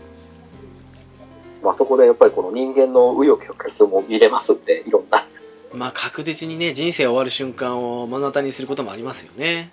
そうそうそうそう、勝ち組、負け組を見れるんでね。やだなあ もうリアルだとねそこでもう競馬ですからねまさに働きたい。そうそうそううそう、ーん働きたい。でもただあのね、モンスターバトルのあれだけはしたくないですけど、 はいはい飼育員的なね。それは嫌ですねそれはちょっと俺も手に負えられないなと思って。もう毎日がサバイバルだと思いますよそうですよ、もう、彼らを手なずけるのはもうできるのかっていうぐらいですからね。もう魔物使いレビューしちゃいますよねどうぞ。そんだけできるんだったら、じゃあ俺も旅出るよってなってますから。そうっすねあうん。ちょっとあのその私のお題にかぶってるとこがあったんで言おうと思ってるんですけど、うんはいはいあ。のお題がですねあのうんいわゆるウィザードリーとかみたいなうん。ああいうダンジョンの奥地に行って何かしら倒してこいとか取ってこいみたいな感じのことをしなくちゃいけない世界に自分が送り込まれたとしたら、どんな職やどんなことをしてでも生き延びたりしするかどうかっていう話をしようと思ったんですよ。おーおーおーおーおーなるほどなるほえー、あのほらよくねあのいやそういうのだったら俺私は戦士にしますとか魔法使いで行きますとかって言いますけど、ど。うん。いざね、あの、SAO みたいな感じで、もう死んだら終わりですよって言われたら、多分みんな慎重に死なない職でいくと思うんですよ。ああ、まあそうね。あんまり前衛色は難しいよね。えー、っていうのもあるから、なんか、その辺踏まえるとう、どんなことなのかなっていうのがあって。ああ、なるほど。なんかリアルだと、うん、戦士で行きたいんだけど、でも、うん。死ぬの嫌だし、死んだら終わりだから、ちょっと、僧侶で行くみたいな。 はいはいはいはいはいはい。本当は、ここで、あの、ちょっとした武器買いたいんだけど、薬草は常に一定数、キープしときたいみたいな。 あー、なるほどなるほど。はい。そうだな。えっ、と、気持ち的なところで言えば、やっぱりこの、僕は魔法使い系の、あー。やっぱこの不思議な力を使ってね、うーん。いろんな敵に対して柔軟に対応したりとかしたいんですけど、まあ、その世界行ったらね、使いたいですよね、魔法は。うん。そう魔法は使い、で、まあ、前に出る職業でもないんで、ああ、はいはいはい。うん、そうですもうねの。方に守られながら、えーじっくり英語して、 やり、話したいなっていう、うん。っていう気持ちはあるんですけど、えでそんえな魔法を覚える、ね、知識なりなんなりはないんで、はい。えー僕は、まあ、大抵盗賊なりシーフあの職業で、あ、はい。えー宝箱の罠解除とかね、はいはいはい。あとはその、先んじてちょっと前に出たから、あこそこそ、えー隠密スキルなりなんなりを使ってね、はい。あ、こんな罠ありますよ、こここ、ここトラップあります、みたいなのをやって、えー伝えて、伝えて、前衛の方に伝えてる。うわー。そんな感じはでい職業、裏、裏方的な感じの仕事をしたいかな。まさに裏方ってこと で。そうそうそうそうそうそうそう。いやー、このおっ辺のね、かないっすフィールドスキね。ルで、なんとか、なんとかうんお。役に立ちますけどっていう。戦闘はちょっとごめんなさいっていう。いやー、私が考えてたのと全く同じこと言うからびっくりしましたね、 今。まさかの。いやー、やっぱりね、戦士とかね、魔法使いしたいんですけど、やっぱ盗賊ですよね、みたいな感じのことを言おうとしたんですけど。そうっす一番ちょうどいいんですよ。そう取ってねアイテム取って売りさばいてとかねそういうの考えるともそうそうそうそううそう。いいもので身を包みつつ誰かに任せつつみた いなそうそうそう。ね。誰かがこう、頑張って気を引いている隙にさっとね、そ敵のうとすころに入ってなんか盗んだりとかね。そうですようんうんうん。あのそれいくらでい何々ゴールドで鑑定しますよみたいなとか ああ、そうそうそうそうそう。いやーねあのダンジョン RPG は鑑定職必須ですからねうん。確かに。いやーでもやっぱそうっすよねお金稼がないことにはあの世界死にますよねやっぱりね、お金があってなんぼだと思うんで、ああいう世界。うんだって薬草じゃ賄いきれなくなってきたらもっといい回復薬欲しいとかなりますからねやっぱりそうそうそうそうそう。いざという時の脱出アイテムとかね、もう そうそうそういうのがないとね、本当に。ダメです生きね。てもう普通の戦闘よりそういうフィールド的なところでのあれが多々あるんだよねですね、間違っても、前線上等な選手は嫌ですね。いやーちょっとあれはなかなかねえそれそれだけに見合った対価がもらえるかって言ったらそうでもないですからいや、痛みがついてもありますからね、なんかあんまり行きたくないですそようねそう。見栄えはいいかもしれないやですけっぱどりねね。まあね見てくれは的には映えますけどうーん。うんわかりますわいやー、本当ですわ。なん、なんでしたら、その、パーティーに同行する NPC 的な立ち位置でもいいぐらいですからね、戦闘に参加しませんよ、みたい NPC 好きですねあの辺のノンプレイヤーキャラ好きですよねな。ええ今日大変今日いいっすよ前にも出ないですからそもそももうあの、戦闘後の回復、もしくはアイテム鑑定、なんでもゴザールの代わりに参加しませんよ、みたいなね。ああ、なるほどね。たまに危なかったら爆弾ガン投げますかね、みたいな。ああ、そうそうそうそう。そういう感じの。もうあの、 なんでしょうね。NPC 好きっすね、やっぱり。今気づきましたわ。いやねやっぱ自分がその身になったって時に考えて、やっぱ NPC ちょうどいいんですよね。そうなんですよね。そんな勇者なんて、そんな勇気あるものなんてなりませんから。そんな、そこまで勇む、勇みはないですから、 勇ましさはないですからっていう。ら。ないっすね。死んじゃいますよ。そうそんなホイホイ、そんなホイホイ毎日、もうモンスター相手だったらもう、 足ブルブル触れますから。いやー、無理ですね。うん。まあ、スライムぐらいなら倒せるかなと思うんですけど。うん。それ以上は無理ですね。ねえ。ね女のう子。わわかるわ本当。ですよ。ウルフとかね、ベアーとか出てきたらもう勝てる気しないですからね。いやー、もう無理無理ですよ、無理無理。ごめんなさい、ごめんなさい、ごめんなさいって、真っ先に逃げるかなっていう。本当ですね熊なんてもう一発で殺されそうですしもう狼なんてねもう絶対に逃げられなそうな感じしますからねねえそこは、そこは本当にバーりますよ。うんもうアイテム命ですよ一撃で倒すアイテムとかねそんな、と、もうなんか、毒薬とかばらまいて、え敵え毒にしたりとか、ええ敵のえものはまいて、ね、麻痺させるとか、そんなぐらいしかでき本当ですよもうその後に潜る人の気持ちとかこと考えないですからねそうそうそうそう。考えないもうねそういう世界だと思いますねですね。やっぱもう我が身大事さがもう、ね本当、ですよ一番ですから。そのためにはお金を稼がないとって感じですからもう盗賊しかないなっていうそいやう。まあ、ね、そういう街とかで悪さしないだけいいでしょっていう感じ。そういう、そういう盗賊じゃないからいいでしょ。ーですねうんうん。さっきのあの拝借する問題じゃないですけど、なんかモンスターにやられたパーティーのちょっとアイテムを拝借したりとかすることもするかもしれないですよ、命かけてたら。そういうのはね、そういうのはもう、有効利用ですから。もうそう、無駄になそるこよにうに置使いてうたっってていしょうがないから。う。そうでです、そうです、そうです。 みたいだね。す。それは有用に使わせていただきますよってぐらいのあれはありますけど。まあ、俗に言う、ね、死体あさりですけど。そうそうそうそう。ね、ちょっと。まあそういうのやっていかないと本当生きていけない世界ですか ねえ。ら。うん。でもなんかさっきの BR 話じゃないですけど、そういうウィザードリーみたいな 3D ダンジョンでの BR は少しやってみたいなってはありますかね。あー、ちょっと面白そうですね。うーんいろんなマップあってなんかその背景が全然違ったりするとこを歩いていくってのは面白いかなっていううん、あの、本当に、そこら中にあるものを使えるみたいな感じでね。そうっすねうこれいいっすね。RPG かもしくはその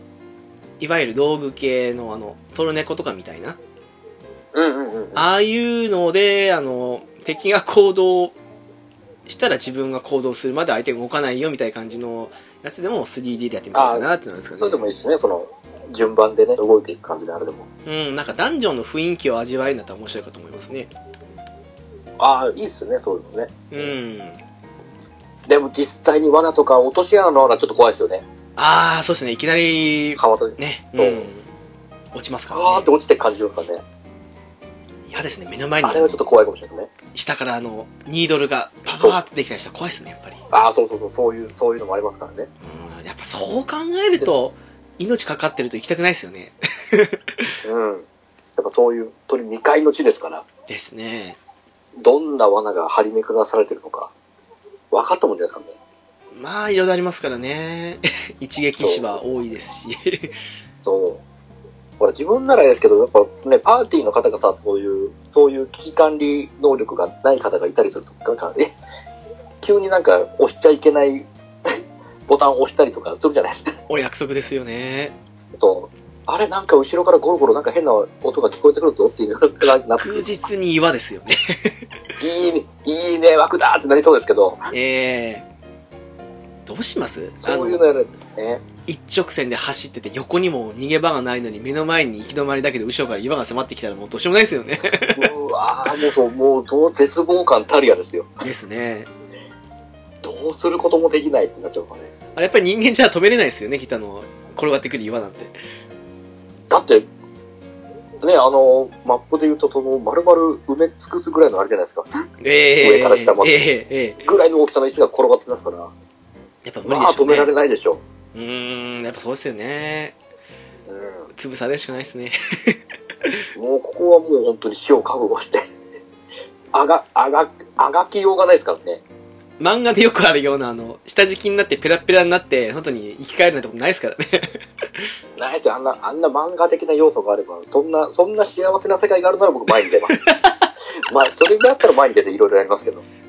そんな幸せな展開ないですからねだって見たいですから。ゲームってすごいですよね、今、ものによってはね、首を跳ねられたとか、肺になったとかってウィザードリーと、ウィザードリーとかでありますけど、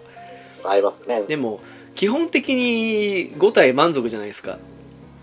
そうそうそう。普通に考えたら、どっかね、欠損したり、離れ離れになったりしますよね。そういう、そういう死に方も多々ありますからね。うーん、間違ってもあの、ベルセルクの世界なんかで行きたくないですわ。いやー、あれは便利ですよ。やす休む暇ないですよ。 ねもう、もうただただ夜が怖いになりますからね。えですよねもうまあファンタジーはファンタジーでもあんなとこ行きたくないなと思いますわあのダークファンタジーの世界はちょっと、いもう生きていける自信はないし。そうですねなんか体を破損せずダメージが蓄積で死んでしまうけど蘇生魔法で生き返るような優しい世界がいいですね そうそう、そういう、そういうもう、蘇生がある世界がいいですよね。そうですねなんか死んだら教会に戻るみたいなねそう。お祈り捧げたら、ちょっとね、呪いが解けるとかそういうの大変ですよね。そうっすよなんか死んでもね所持金の半分だけで済むみたいな世界がいいっすよやっぱり そう。お倒れてしまうとは何事だっていつも王様に言われるぐらいがちょうどいいですよね。本当ですよあれイシスとか行くとあれですよね倒れてしまうなんてかわいそうみたいな感じに言われるんですよね あ、そう。女王に言われてね。情報にね それぐらいがちょうどいいっす わうん。ああ、いいっすね、いいっすね。間違っても首離れたくないですねいやー、そういう死に方は本当に。それぐらいだったらもうただ急所を疲れて、特死ぐらいのがいいかな。痛みもなく死ねるんで。あーあーそうっすねうんうん。そうですねそれとか石化で死ねいつもなんか死んじゃったみたいなのがいいかもしれないですねああ、でも石化も、その、こういう感じで石化されるのも良いじゃないですか。一瞬でこう、体全部バーンって石になるから、こう徐々に石になっていく部分が広がる感じ。ああはいはいまず、あ、あの徐々に広がる方はすげえ怖いっすよ。徐々に系は嫌ですね怖いっすよ。意識は、意識はありますからね、ちゃんと。あの目が凍る瞬間までは見えてるんだけどみたい なねそうそうそうそう。もう体が動かなくなってくるのが徐々に分かってくるっていう。あれは嫌ですね一瞬で石になりたいですねそう。一瞬でパーンってなってほしいですよね。うんそれならまあって感じですねうん。確かにそうですねいや、やっぱりね、やっぱ、結構、まあ、我々、殺伐とした世界の 設定をしたりとかしましたけど、ええ例えば、あの、普通に学園もののドラマなり、アニメなりもあるじゃないですか。ああはいはいはいそういうところにいたとしたら、どういう立ち位置にえそれはもうあれですよあの主人公の相棒的な立ち位置ですよあ主人ー、公の花村陽介みたいな。えーある意味そう一番あの理解者的な感じでいいとこにいるんですけどでもその、主要メンバーの女の子たちには見向きもされないっていう あの辺の立ち位置ね悲しいな、それうみんな主人公に行っちゃいますからねん。まあね、そこは、そこは、じゃ、致し方ないですよ。この本の属性はね。まあ主人公お持ちなんねでやっぱねそういう相手がいないっていうね、まあでも、やっぱこの男同士でこのね、わちゃわちゃやる感じもいいんじゃないですか。そう、親友的な位置の立ち位置だと。ああそうですねうんそうそう、割りかしこう、いつもはバカやってるけど、要所要所でこう、ちょっと、任されたりもしまするじゃないですか。はいはいはい任されたり、こう、ちょっと、ね、いい、いいトスをこっちが上げたり上げられたりっていうのもあると思うんで、うんうんうんその関係はいいかもしれないですよね。そうですねなんかもううん。欲を言うんだったらその立ち位置でそうたまにいいとこを見せられるかなって感じのありつつまあ主人公とヒロインたちが落ち着いた頃にちょっとポッと相手が出てきたみたいな感じのあったらベストかなっていうああ、いい。それはいいですいいですね。一番いい、幸せな感じですよね。なんか外伝的立ち位置がなんか話として勃発してああ、みたいなスピねンオフ的な感じの。ええついにたまに、たまにちょっとスポットライト浴びたいみたいそうついに彼にも春が来たみたいな感じのねな。ああ、そうそうそうそうあの。辺の立ち位置みたいないいっすね、いいっすね。どうせあれですよそのあー二股三股でもしない限りはその一人に対して相手一人なんですからその一人とりあえずいればいいってとこありますからね、うんうんうんうん。ああ、いい位置っすね。浦さんどうなんですかあ、もう僕は、そうね。僕はこう、なんでしょうね。あんまり目立ちはしないですけど、うんなんでしょう、こういう、なんかこういう、恋愛相談とかをよく、えみんなからされるようなおっと はいわかるこう、あん話せるみたいな感じの、あの、位置。相談され他やのす人いにではすね話せない、あんまり、うんそうそう話せないんだけど、あれだったら別になんか、安心して話せるみたいな立ち位置の生徒的な感じでも脈はないと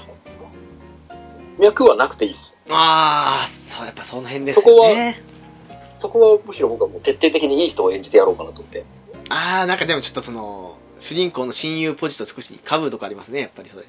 被るとかもあるんですけうど、んまあもう、あんま、本当に表には出ないですけど、ちょっと陰ながらちょっと、いろいろ、こういう恋愛相談とかされた時に、うまい、うまいことこういろいろセッティング等をしたり。あれですかあのし主人公がいてであのー、主人公の親友的なポジションが2人立つとするじゃないですかはいはいはい。一人がそのすごく陽気でバカやるような親友なんだけどもう一人がその主人公のことをよく理解してて冷静な方のタイプってその冷静な方のタイプとかですかねああ、どっちかって言ったらそうですね。そうちょっと寡黙なんですけど、あんまりわ、かる こう、明るく、明るいわけでは、社交的ではないかもしれないけど、そもう一人の方と比べたら。はいはいはでもいただこう、言葉は少ないけどっていう、みたいな。いやいい立ち位置っすねあれですそうかあのブリーチのチャドみたいな感じですかああ、そう。はいはいやつがは消えいちゃいますけど。はいはいはうん。いいいややーあのちょうどいいもう本当に余計な会話は本当にいらないもう何も言わなくても二人はなんか分かり合ってる的なだかわかるわーわかりますわら本当にだからそういう自分的なイベントはそんなにないんですけどうん他の人のイベントでちょいちょいこう陰でいろいろいろんなこと手を引いたりなんだりして他の人のイベントでちょいちょい出てくるみたいな縁の下の力持ちですね そうそうそうそうワンシーンワンシーンでもうあれ何気にいなくねっていうような感じのうーんそういうあんまり目立ちたくはないんですようーん、まあそ、そこは良くもそう悪なんくですよね。うーん。わムードメーカーとかもやってみは見たいとは思うんですけどねそういういい位置のムームードドメメーカーカーー的的ななね、でも大変ですよね、あれもね。大変ですよ。うーん、あれこそ大変ですわ。常になんかちょっと、ねえ、場を和ませたり、なんかこう、 横ありようになるのを常に考えてなきゃいけないんで、ねえ、そ。そう天然でできるのはいいかもしれないですけどね。そう、天然でできればもう何の苦労もないですけどね。天然ででき、まあできるから、そういう人はいるんでしょうけどね。意外と計算してる人多い気がしますよね、やっぱりね。ほとんど計算だと思うんですよ。うーん。なかなかできないですよ。そう、ずっとそういう立ち位置。なんかそうっすね、やたら気疲れしそうなタイプですね。そうそうそうそうそうそう。ありますわ。そうだからと、ムードメーカーの位置は結構、仕事量が多いけど、あんまり報われない、報われないっていうか、そこまでそうそう感じそ返りうが。少ないみたいな。そうですよ。うんあの、こう高いう奉仕の精神があれば全然いいんですけどね。高校の時にですね、あの、合コンまがいのことしたんですよ。はいはいわゆる高校デビューでくっつきましょう的な感じのことしたんですけど、うんうんの時にですね、あの、漢字やったんですけど、その、おまあ、盛り上げようとして、いろいろやったり、その、気を使ったり、誰々が誰々を狙ってるっていうか、そっちの方に、じゃあ、行ってみようみたいな感じのことやったりとか、いろいろした後に、私、家帰ってきたっけ、疲れのあんまり寝込みましたからね。あれはね、あの、やっぱ大変できない大ですね。変ですうね。ーん、あれはきついっすね、ほんとね。うムんードメーカーすごいと思いますもわ、うそう思うと。もう周りに常に目を配らせてなきゃいけないし、ねえ。そういう、そういう感じの雰囲気があろうものは、ちょっとすぐ察知して、ちょっと、助けぶれなりなんなり出さなきゃいけないし。そうっすね。あれを素でできんならホストもできるのかもしれないですけど、まあ、向いてないなと思いましたね。あれは、あれは本当に天性のものがあると思いますよ。でしょうね。うん。あともうずっと、まあ悲しい話ですけど、その、人の目を気にしないと生きていかなくちゃいけなかったような家庭環境で育ったかとか、そんな。ああ、なるほど、なるほど。そっか。なるほどね。そうう。ん。そうっすね、そあんのな、感じかな、僕はね。ゲーム以外のところで、なんかお題っていうふうに思った時に、はい。まあこれちょっと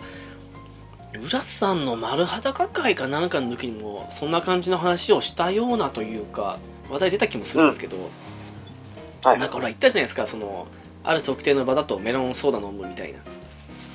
はいはいはいはいはい。じゃないですけどあのこだわりっていうかうん。なんか食べ物のこだわりってどうのかなと思ってああ、はいはいはいはいはい。あのよくねあのラーメンは味噌しか食べませんとかうんうん。なんかポテチはコンソメ味しか買いませんとかそんなああ、ああ、でもどうだろう、そこまで強いこだわりは、なんかあるかな。ああ、でも、うんお寿司とか食べるときは、基本的に醤油つけないです。おおそうなんですか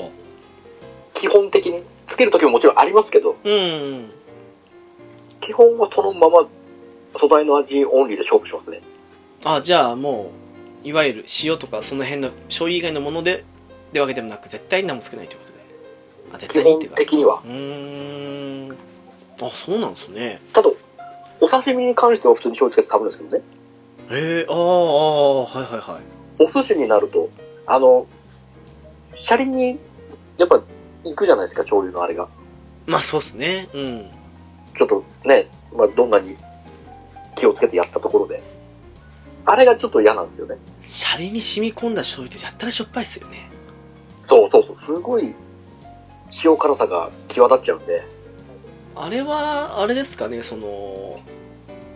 最初に寿司運ばれてきてもしくは回転寿うん司寿司の皿取って時にはい。個人的にいつもやってるんですけどその私もその車輪につくのは嫌いなんで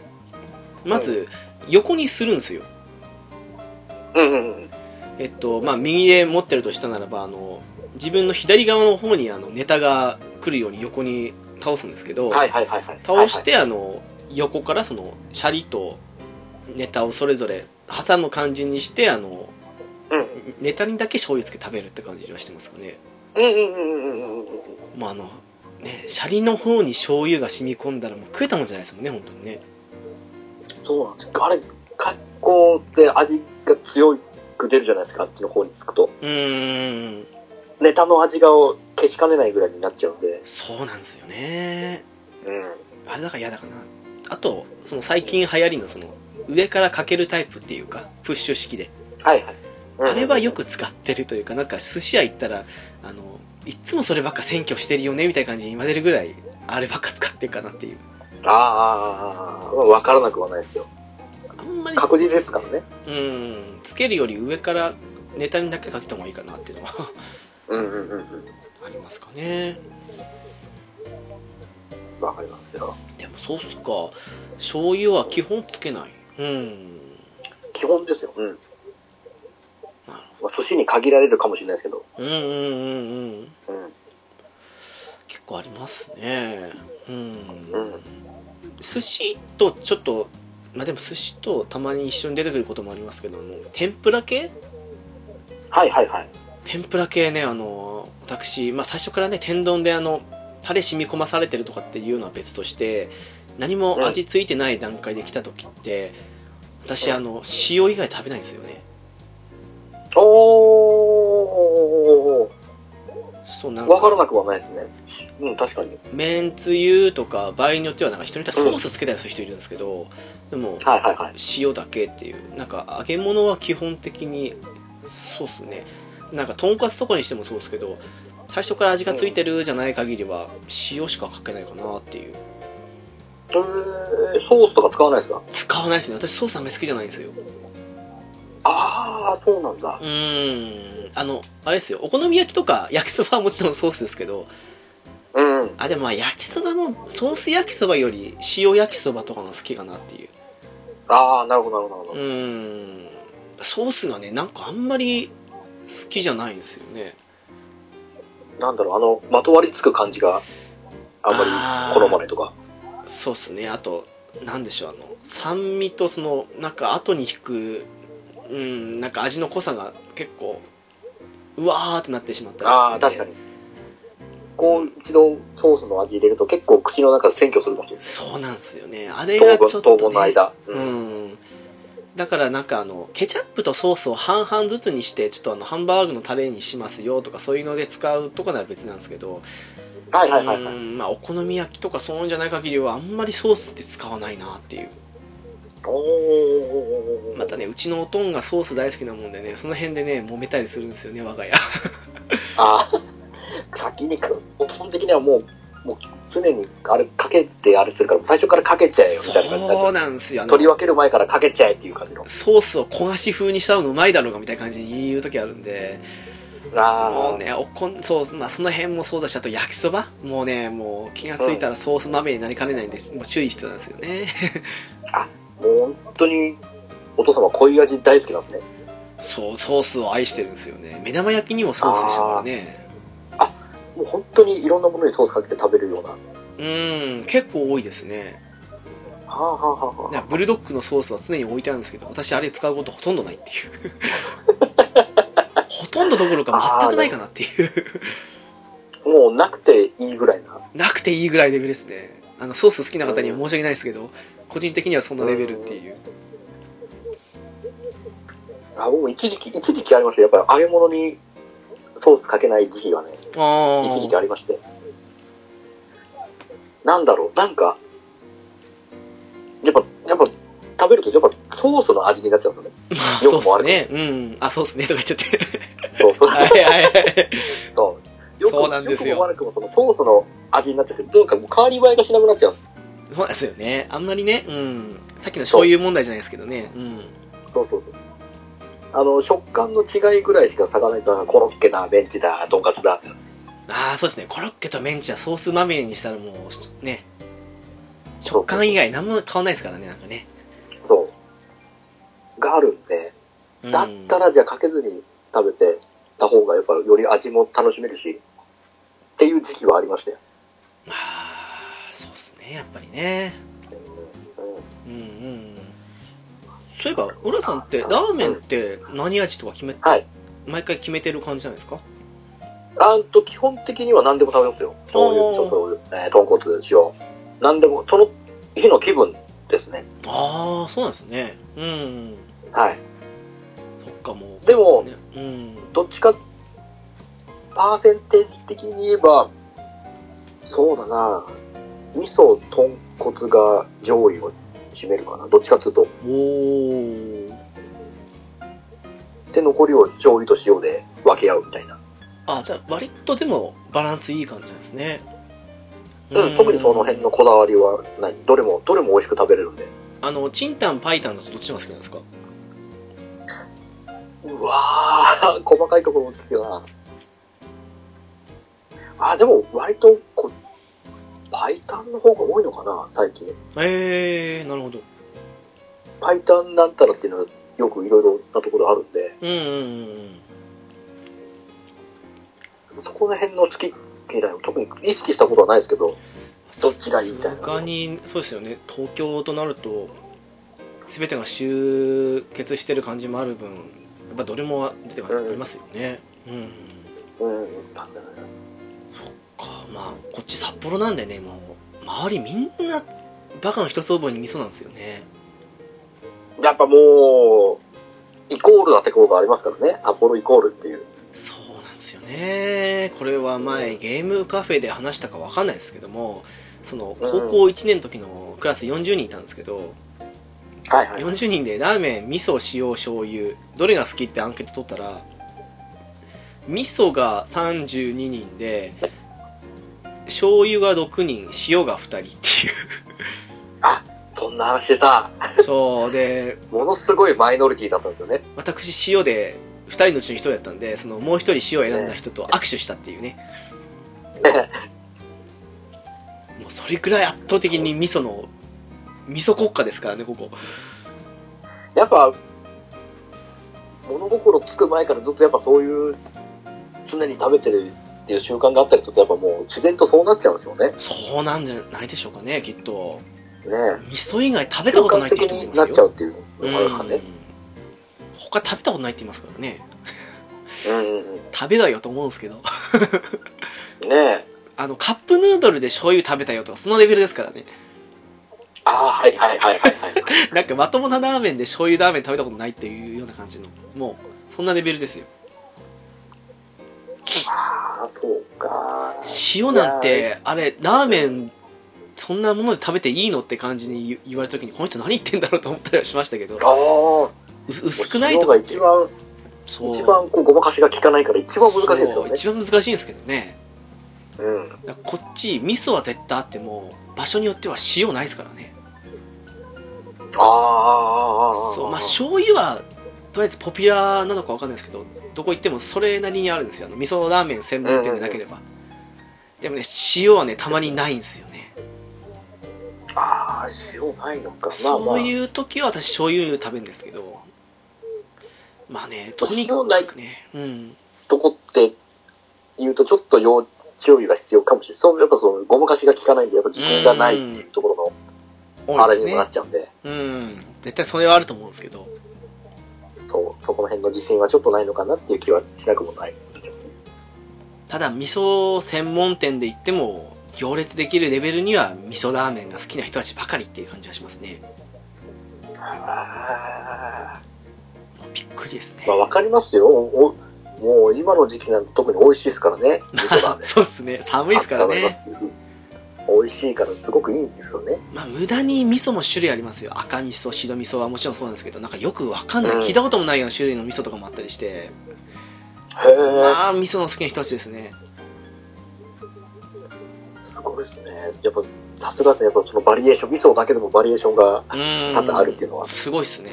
いやもちろん私も昔に比べたら結構今って味噌好きで食べたりするんですけどでもまあ彼らにはとてもじゃないけど及ばないなっていうのはありますね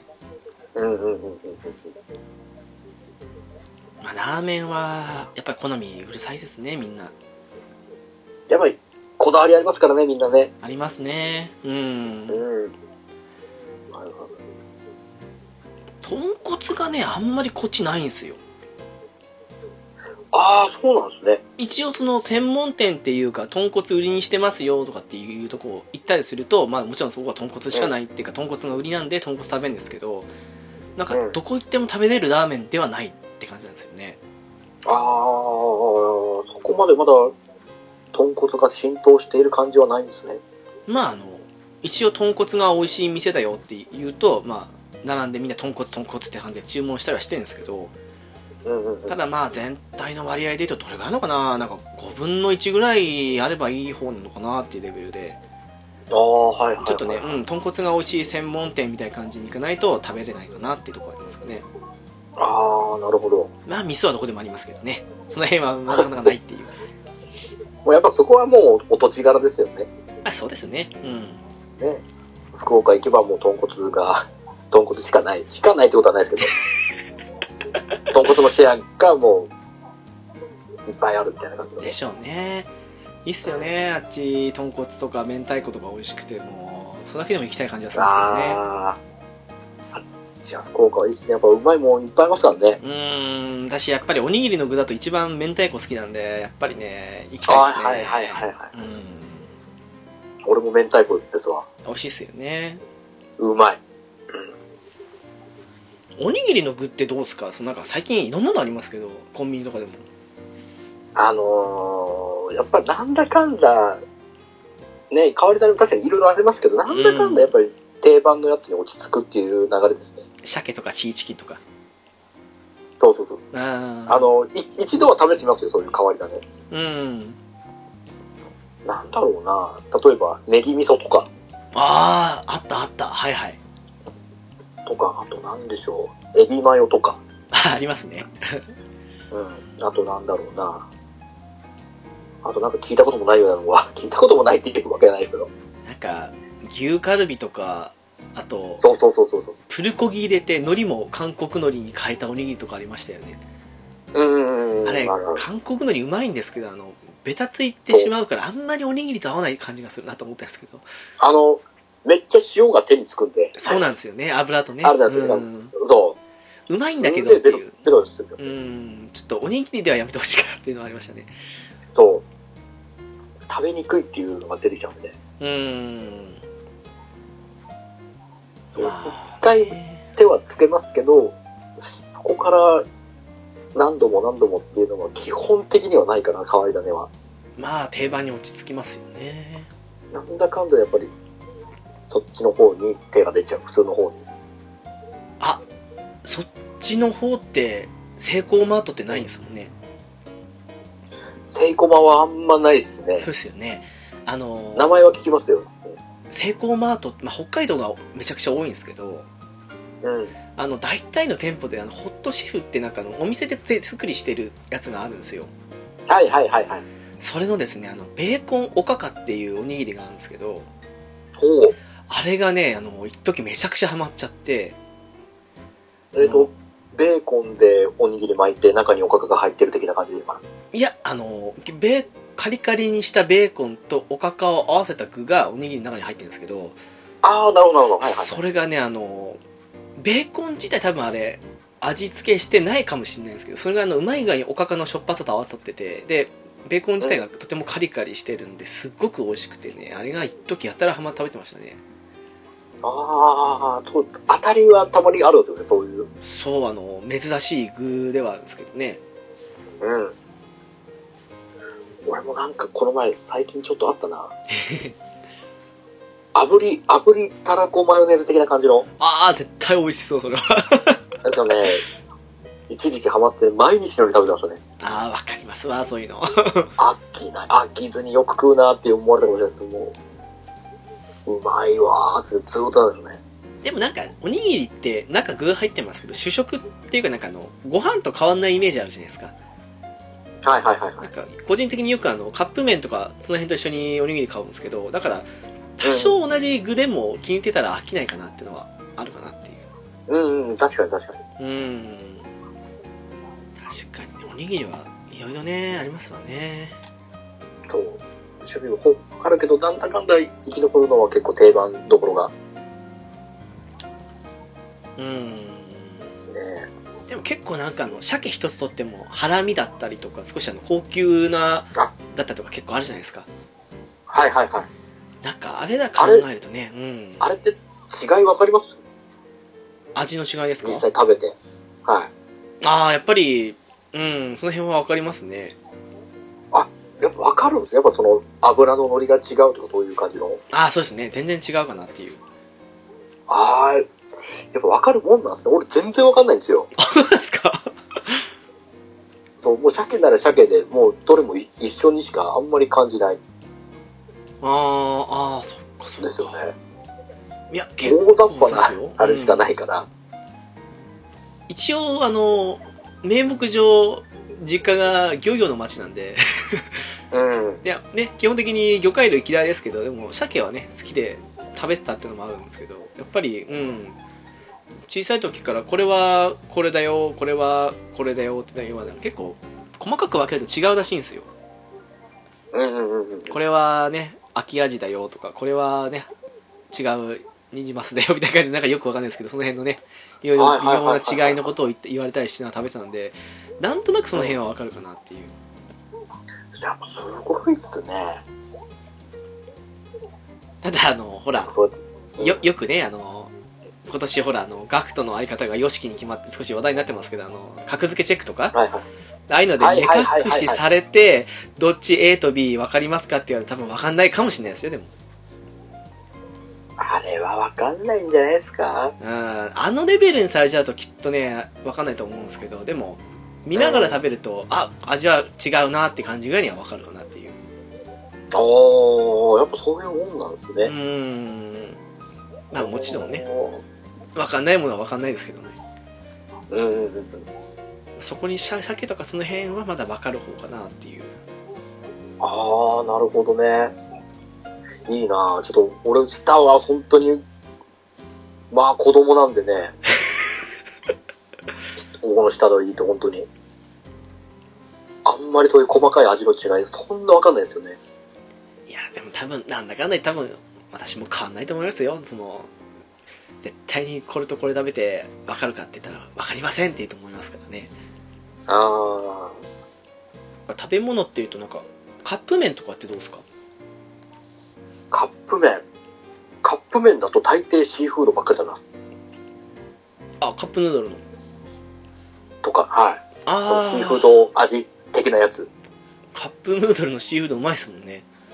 めちゃくちゃうまいですよね。うーんまあ、よう好んで食べるわってぐらい食べますね。よくあのカップヌードルの麺食べた後の汁に卵を入れてレンジかけたら茶碗蒸しになるとかっていう技ありますけど、はいはいはいはいはいはい。確かあれ実験して一番うまかったのもカップヌードルのシーフードでしたもんねまあだって、それは合いますよね。海の時だもん ね。うんうんまああれはあれ何味になるんですかね何味なんですかね、あれは。改めて思うとカップヌードルシーフード味としか言いようがないんですけど言いようがないですよね。これうだんとまあ、塩、塩寄りなんでしょうけど。うんなんか濃厚な塩ですよねうん。なんか普通のやつみたいな醤油味とかカレーヌードルみたいなカレー味っていうような簡単な味ではないなと思うんですけどねその、はっきりとした味の名目的な感じはないですからね。うんそう思うんですよねうん。まああれはうまいですね確かにあれは、あれは、食べるときは、ハマるタイミングがあるときは結構、毎日の、毎日じゃないですけど、うん、週に何度か食べたりする場合もありますからね。まあ、カップヌードルはどれも当たりかなっていう比較的そうですね。うんうん。うん。あるかなってあとあのカレーヌードルはい。カレーヌードルにお湯入れて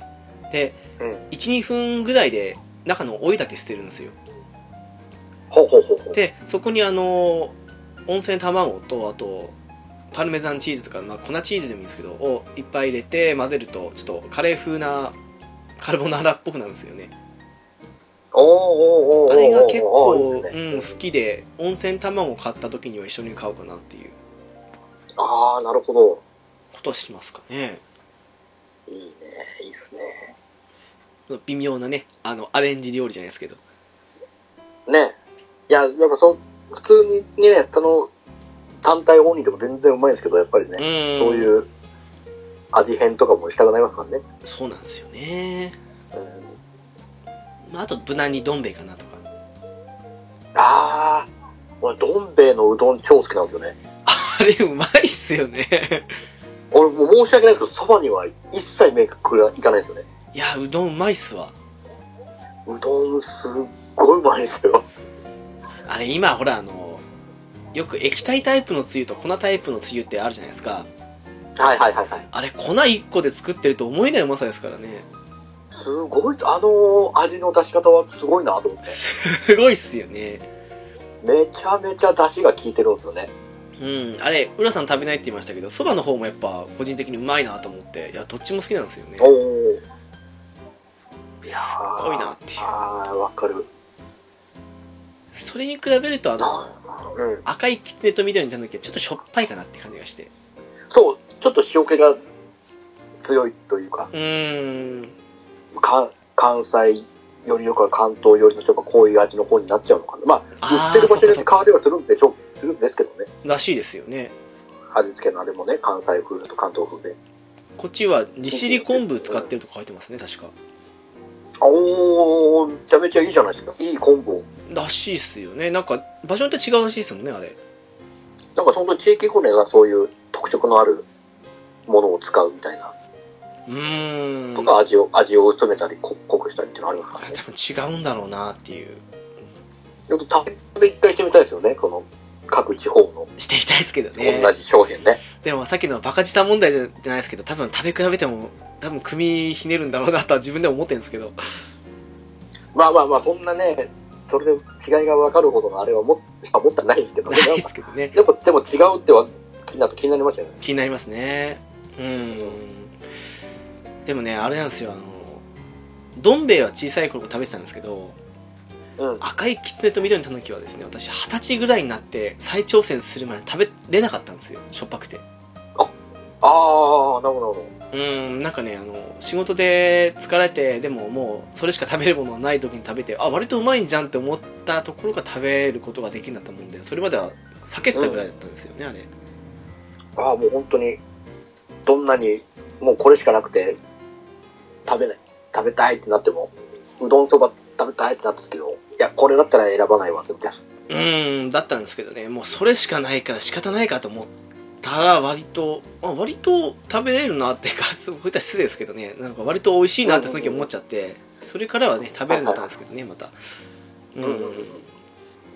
まあ、そんなまあ俺もどねうんどっち選ぶってなったらやっぱりどん兵衛派かなどっちかって言っああ、はいはいはいはい。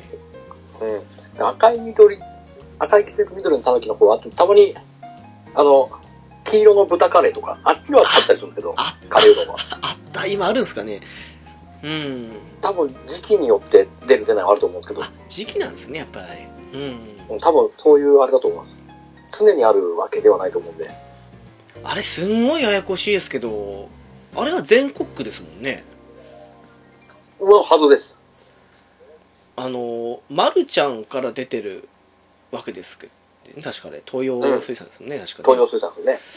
でも、焼きそば弁当全国区じゃないっていうのがびっくりしちゃって、確かに焼きそば弁当何種類もあるんですけどね、北海道今。みたいですねなんか本当にそう、大体、ノーマルのソース味と、えっ、とう、んたらこ味と、なんかちょい辛とか、その辺はあって、たまに塩も見かけたりとか、結構ね、バラエティーとかにあるんですけど、うーん、なんてやっぱその逆に地域性を出すことによってこういうレアリティを高めてる部分もあるんですかねそうなんですかね。うん、全国区にすれば多分普通に売れると思うんですけどねと思うんですけどね、結構あの、北海道来た人を箱買いしてきますからね。そうそうそうやっぱり好きな人は好きですからねうーん、まあ、ただの、ソース焼きそばって言ったらなんですけどね、あの、か、なんでしょう、あの、粉のスープをカップに入れて、スープも一緒にあるから、ちょっとお弁当風っていうだけの、ただそれだけのことなんですけどね。うんうんまあ、でも、浦さんのところは大体のものはありそうなイメージですもんね。まあ一般的なやつはほぼ一通りはあるとは思いますけどうーん。カップ麺、でもまあ、なんかその地域だけとかっていうのも、なんかいっぱいありそうですからね。まあいっぱいあると思いますよもう我々が知らないだけでうんやっぱそれだけ出回ってないくらいにね地域性に密着してるようなものもあると思いますからやっぱそうっすよね。うんなんかちらっと聞いたことあるんですけど、はいあのインスタントラーメン要は袋のラーメンっはいていうのもあるじゃないですか、うんあれで北海道って圧倒的にマルちゃんなんですよはいでもなんか東京とかの人は札幌一番が多いとかって聞いたことあるんですけど本当なんですかねあーっとね、そうかもしれないです。あやっぱそうなんですかうーんあのー、いろんなね、スーパーなりコンビニなりで並んでるの、大抵札幌一番、うーん醤油、味噌、塩あはいはいはいはいが多かったり。あの、あの、単体、単体っていうか、あの、一食分のやつやってるんですけど、あれは大抵そうですね。うーんその複数入ってるやつはいろいろああったりするんですけど、あまあそうですよねうんうん単体、一食のみのやつだと大体そうですね。かなんか札幌一番って言ってるのに札幌の人嫌いなんだなと思ったりして いや結構私札幌一番派なんですようんうんうんうんうん。だからねなんかねまあ袋だったら結構ね札幌一番も置いてるんですけどマルちゃんの勢いがやっぱ強いんで北海道うんへえ。麺、なんだ、えっ、と、麺作りだ。はいはいはいねはいはいはいうん。そっかまあカップスタとかあの辺も札幌一番でしたっけですね、はい。ですよねうんマルちゃん製麺って置いてます割と丁寧はありますよ。あやっぱあるんですね あり、ありはしますよ。うん。ああんま食べたことないですけどね。ーあそうっすか うん。まあ、マルちゃん製麺がラオウとかを上回る勢いで置いてるんですよね。はいはいはいはいはい、はい。動画見てもラオウの方がうまいなっていうふうに、まあ、好みだからあんまり言えないですけど、思うんですけど、うん。うーん。まあ、いつもね、ラオウは高いから高級品ってイメージでもうすぐ投げ売りされるのあマルちゃん製麺なんですよ。わかる。わかる。ラオウはちょっと、ちょっと背伸びしてるからね、そうちょっ と、そう、お贅沢高感がありますよね。お高いんですよね、あれね。 そ最近はすっかり袋ですけど、ラオウも。う。ですね。うんうんか、そんなもんなんですね。うん。うん。あれ、明星の一平ちゃんとかありますゆきちゃんもありますよ。ゆきちゃんはむしろ、もう普通に焼きそばの方のあれが強いですね。あ、そうですか。ラーメンより。あの、普通のラーメンよりも焼きそばは常にあります。ああ。そ夜店のやつとかはねうなんですねああそうですねうん、うん、なんか一平ちゃんもラーメンラーメンじゃないララーメンかななんかああったりするんですよねいや、でも最長はラーメンスタートじゃないですか、一平ちゃんも。そうですよねうんから途中から焼きそば出して、こっからは、焼きそばの方がこっちはシェアが大きくなってるっぽいですね。あのマヨビーム的なやつですよねそうそうそうそうそうそう。はいはいはいあれと、ペヤングと UFO の三つどもえみたいな。そうペヤングがねこっちないんですよそんなにあら、あのドン・キホーテとか行かないと売ってなくてへえだからドン・キホーテとか行ったらペヤングとあとドクターペッパーを買って帰ってくるのがある意味の最初のに、まあ、ミッションみたいなー。うんうんうん。ところがあってそこから全てが始まる的なところあるんですよねへえ。まあ、まあ置いてないっていうなんだろう、ちょっと焼きそば弁当とパッケージ的なあれが被るところがあったりするからな。ああやっぱりうん焼きそばといったらっ形て的感なじでもすのよもねうん、うん。道民みんな焼きそば弁当行っちゃいますからねペヤングはあの一時のニュースになってみんな注目したっていうところが北海道民はあると思うはいはいはいはいはい。うんそうなかなかペヤングってうんあの食べれる機会が少ないんですよへえ。こっちはもう普通に当たり前のようにあるからな。多分そちらでいうところの焼きそば弁当みたいな感じだと思うんですよそんな普段あんまりお目にかかれないみたいなあーかもしれないですね。うん、うんうん出前一丁ありますうん、うわー、出前一丁、昔はありましたけど、今、だいぶ減ってるかな。あああとチャルメラとかキャルメラも、キャルメラはどっちかっていうとあるかな、まだ、まだあるかあら。ー減ってはいますけど。ああ減ってやっぱ減ってんですねなんかたまにたまにってことじゃない割とあるかなっていうペヤングよりは見るなっていうへうんな札幌ですよねえ。なんか、やっぱり、土地それぞれにいろいろな特色があって、うんねえ。やっぱりこれはあれでしょうね東北とかあと四国九州の方の方とまた違うんでしょうねきっとまた、また変わってくるんでしょうね。その辺がすごく気になりますけどね、なんかこれはでもその辺本当のに、ねうんねえ、どういう、各地方でどのぐらいのシェア率が、違いがあるのかが、ちょっと、聞けたら面白いですよね。ですねなんかほら前にゲッチュさんがあのみんな飲んでるコーヒー牛乳カフェオレなんかはいはいはいがあるって言ったじゃないですかそんなのがうん。そういうのあったりするかもしれないですけどねありそうっすよね。みんな食べてるカップラーメンインスタントラーメンみたいなうんうんうん。ありそう。そっかまあそうっすね焼きそば弁当とかペヤングとかやっぱり地域によってあったりなかったりですねねえ。でもこういう、自分の中ではメジャーだと思ってるものも結構ね、そう全 国区そうってそう見てみると結構なね、地域差があって。そうそれ怖いっすからねねえ。当たり前のように話せないですからねそうそうそうそうな何それって言われてますからねなかなか難しいですよね。あのピスケさんに焼きそば弁当って何ですかって時にはああそういうものかっていうふうに思いますからねやっぱりねああ、でも確かにそれは、うん。俺も、大きくなるまでは全然知らなかったですからね。ああそうですかやっぱり大人になっってからその存在を知 って、そんなのあるんだと思いましたね。うーんやっぱり日清とかああいうのだったら全国区で出してるのかもしれないですけどでもどうなんですかねその一部商品だけその地域でしか売ってないってあるかもしれないですからねああ、そういうのありそうですね。うーんなんかこ地こ域は、限定のそうそうそうそうそう味、味とかね、こういう。名古屋は味噌関連のなんたらみたいのがそんな感じあるかもしれないですしそうそうそうですね。そういうのありそうですよね。うーん結構こっちはありますもん北海道限定って書かれてる味とかうんうんうんうんうん。あるあるこっちも多分、ある な。東京限定なんかあったり、あったような気が何が、どういう限定かが全然わかんないですけど。まあ 集まってくる場所ですからねうん。あの、やっぱ、ラーメン屋さんとコラボしてる系の商品もいっぱいいっぱいあるじゃないですか。ありますねはいはいはいあの辺も、あの辺もやっぱ地域によって変えてるんですかね、味を。じゃないですかなんかちらほら見てると札幌にあるラーメン屋の名前だなっていうのはありますようんうんうん。どう考えてもこれ全国区じゃないだろうって感じの名前とかああ、はいはいはいはいはいはい。あの札幌ではすごく有名なラーメン屋なんだけども他に店舗あるのっていうなんか札幌内で12軒もしかしたらあるかもしれないけどみたいなうんうんうんうんそういうのは結構見ますねスーパーとかでもああああなるほどなるほどこっちはわりかし全国なのか一応全国っぽいのしか使ってないのかそれか本当に有名店、うん全国じゃないけどこの名前だけはもうすごい有名ですみたいなああはいはいはいはいあったりはしますねちょいちょいそうだななんか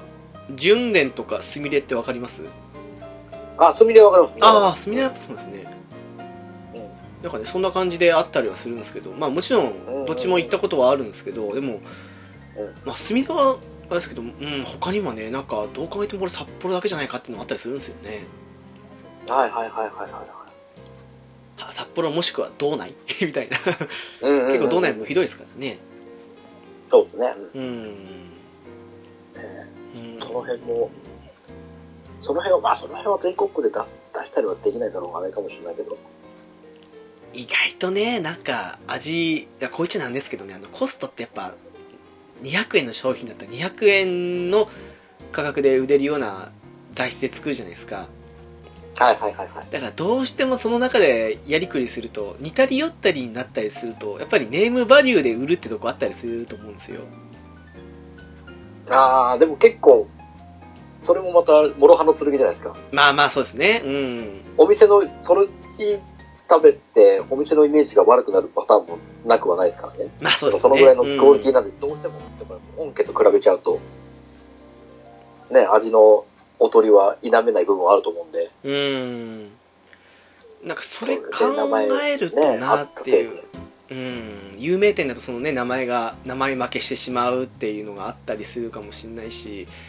なんかうマイナー店だとこれどこって感じで買わないかもしれないですからねそうそうそうそうそうやっぱ難しいですね買うきっかけには多分いいかもしれないですねそういうネームバリュー的にはねまあそうですねうんその後での印象がどう変わるかはちょっと諸刃の剣かなってだってあの個人的にそういうコラボったラーメンって最初食べるんですけどうん2回目買うかって言ったら買わないんですよでも基本買わないですよねああまあそうですねうんうんとりあえず気になって、あこんな感じ、こんな感じっていうのもあるんだけど、あこんな感じか。大体満足しちゃうかそう1回買ったらいい方かなって感じですからねら。うん。まあ、大変だと思いますよやっぱお店ね、有名店側の方もやっぱそれで少しでも集客が上がれば、上がればいいやっていう思いもあるでしょうから、でしょうねうんこれを食べたことで、あ、じゃあ本家の味で食べたくなるわっていう人もいますからね。でいざ本家行くとねいい意味でも悪い意味でも全然違うとかね そうそうそうそう。ありますからねうん。なんか食べ物でそういうのとかってありますなんか他におにぎりカップ麺とか、その辺来ましたけどもなんでしょうね。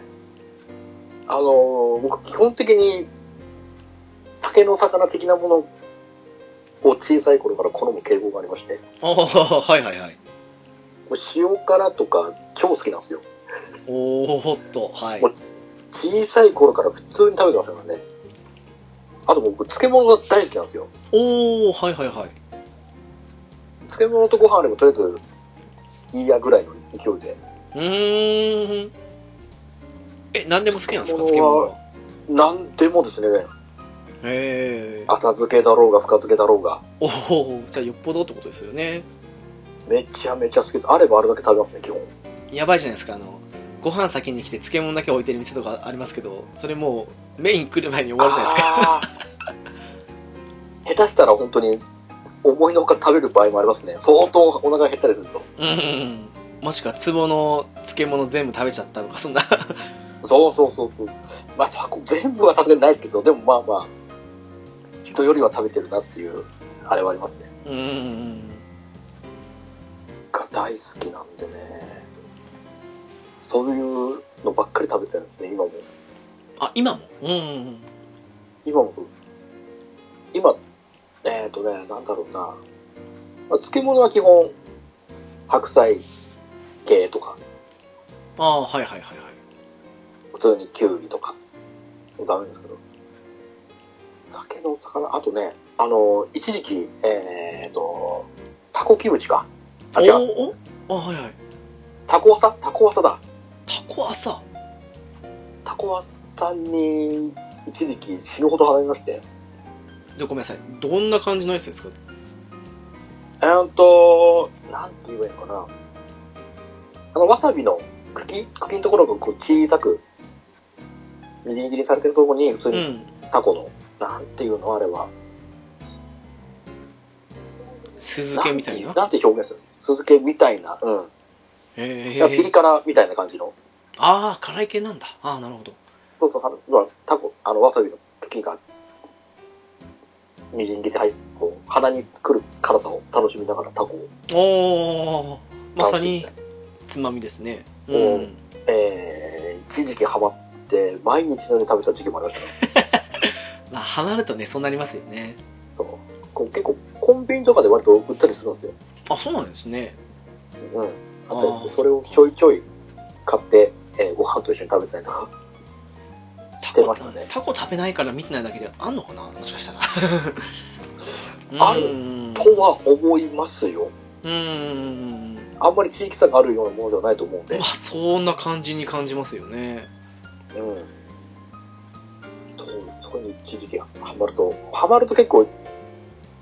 本当に毎もう毎日のように食べるんですけど、ハマる時って、いやーわかりますわうそうあのーお菓子とかも基本食べれないんですよ。んうん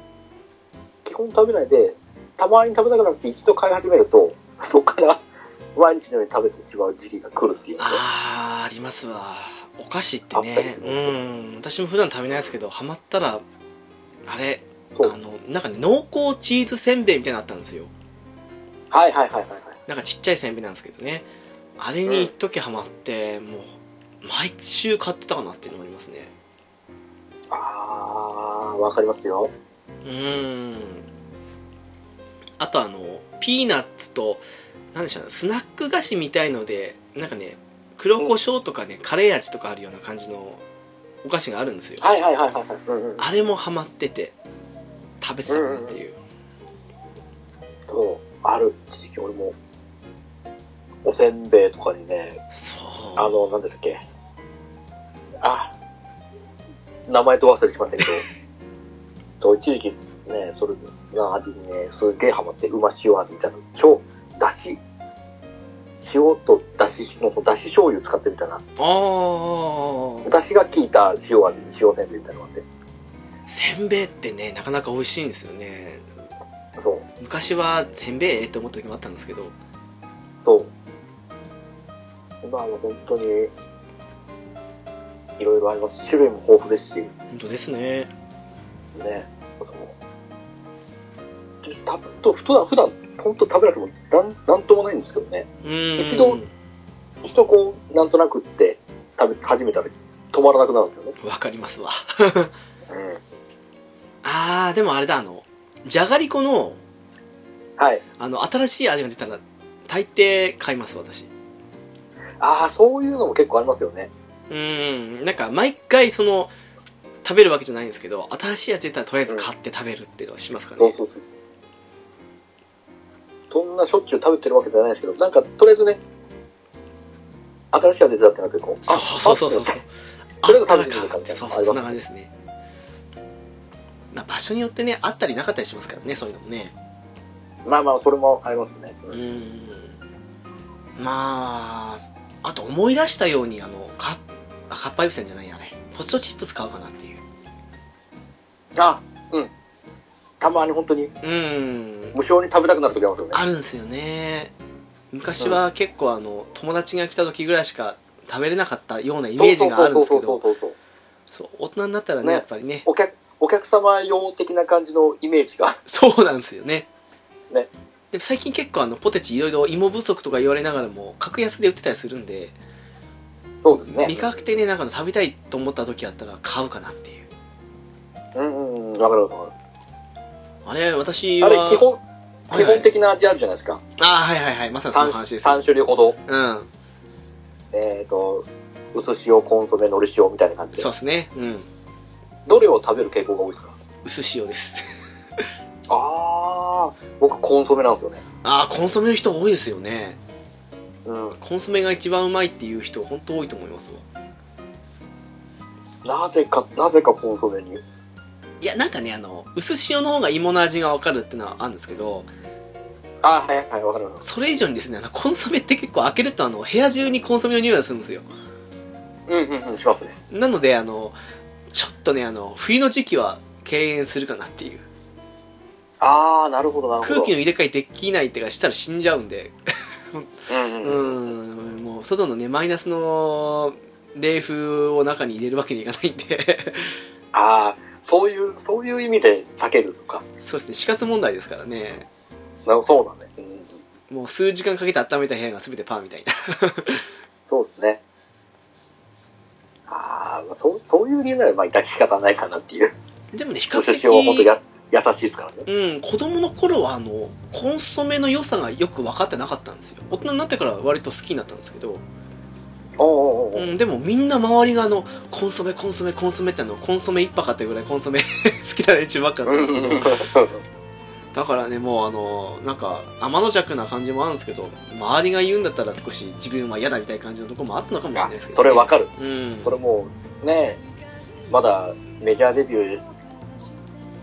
もしてないようなバンドが、ね、俺も最初から好きで応援したけど、いざこうね、メジャーデビューして、そ周りの人気が高まるとちょっと、うん、ちょっと敬遠しちゃうかなっていう。うちょっと離れちゃったかなみたいな感じのそうそうそうそう。自分だけのバンドじゃなくなっちゃったなみたいな感じですあのまうんあの頃の方が良かったなっていう。まあ、それもある意味思い上がりかもしれないですけどそうなんでそうそうそうすそたうなんでだ、すたよだ、ただね、こちらのおごりでしかないんですけど。そうなんですけどねでもなんかそういう、ちょっとそういうのありますよね。いや、うん俺の方が最初から知ってたしい感があるんで。そうっすだからまあその辺かもしくは限定味の九州醤油とか結構好きなんですよああ、はいはいはいはいはいはい。とかねまあのり塩も好きですけどね、まあ、どれも好きなんですけどねそうそうそう。どれも好きなんですけど、やっうぱんどうしてもやっぱちょっとね、どれかの味に偏っちゃうかなっていう。そうなんですよねうん。ただあの小池屋の方で出てたと思うんですけどあのえっと、牛乳味と蜂蜜味は最初どうかなと思いましたけどね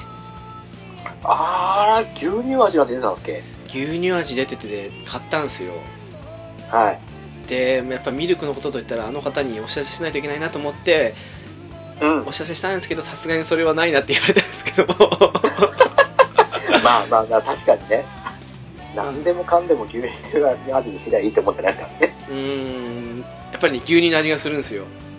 でも食べてるとねやっぱり慣れてく相るも性んとでしては合うじゃないですか。やっぱシチューにじゃがいもとか入ってると美味しいんじゃん。美味しいんで。まあ一見するとそうなんですけどね一見すると、でもいざ食べるとね結構甘ったるいんですよね あー、はいはいはいはい。でも食べてると不思議なもんで結構うまいんじゃないかっていうふうに錯覚してくるんですよねあれ怖い、怖いな。なんかそんな変な中毒性があるのかな。でもそれ以降一回も見てないんですけ ど多分売れなかったんでましょあうね、まあ、それが結果ってことでしょうね。もう1年前なんか結構前な気もしますけどねうん。あったんですよね一時えほんの1ヶ月1ヶ月もあったかなというぐらいですけどー、 すごいものすごく実験的なうーんあれですよあの前に浦さん言ってたのキュウリ味みたいなもんですよあのああ出たペプシの急だ ねまああれはあれはひどかったな何なんですかね何を思って5出すんですかね本当にねいやー多分ちょっと上の方がちょっとねエッジが効いてる上司がいるんでしょう 上層部にあそれを強単に出しちゃうくらいですからーマンネリタハーンみたいな感じで多分多分ただただインパクトだけでインパクトだけ買ってでもらおうってやるんですよいやーあれどうなんですかね余って自分たちで飲むんですかね飲まないとは思うんですけどいやー飲め飲めなかったからな俺は一本飲めなかったからでもあなれわかんないですよ飲めはしないと思いますよその牛乳味のポテトチップスみたいにそのだんだんそればっか食べたりするとこれ意外とうまいんじゃないかなっていうふうに思うかもしれないですからね いやー、怖い、やだ、その、脳がそういう風にね、変換するっていうのはやだな。多分そうしないと生きていけないというふうに錯覚するんでしょうねでしょうね。もう想像もしないと本当にの飲めがしないっていう。いやでもキュウリにねえペプシってそうですよすごいっすねキュウ炭酸の、炭酸のキュウリですからね。青臭い絶対無理もやうと思青く青臭さ満点ですよ。うやだなあまたいつか一回、ちょっと本当に、ねえ、気が狂って売ってくんないかな、一 回。そうしてくれればね、ぜひ、味わっていただけると思うんですよね。いやー一回とねチェック見落とすことありますからね私も うーん。まあ大体がね会社の販売機とかですからねはいはいはいはい。そこで見逃すダメですからねうんうんうん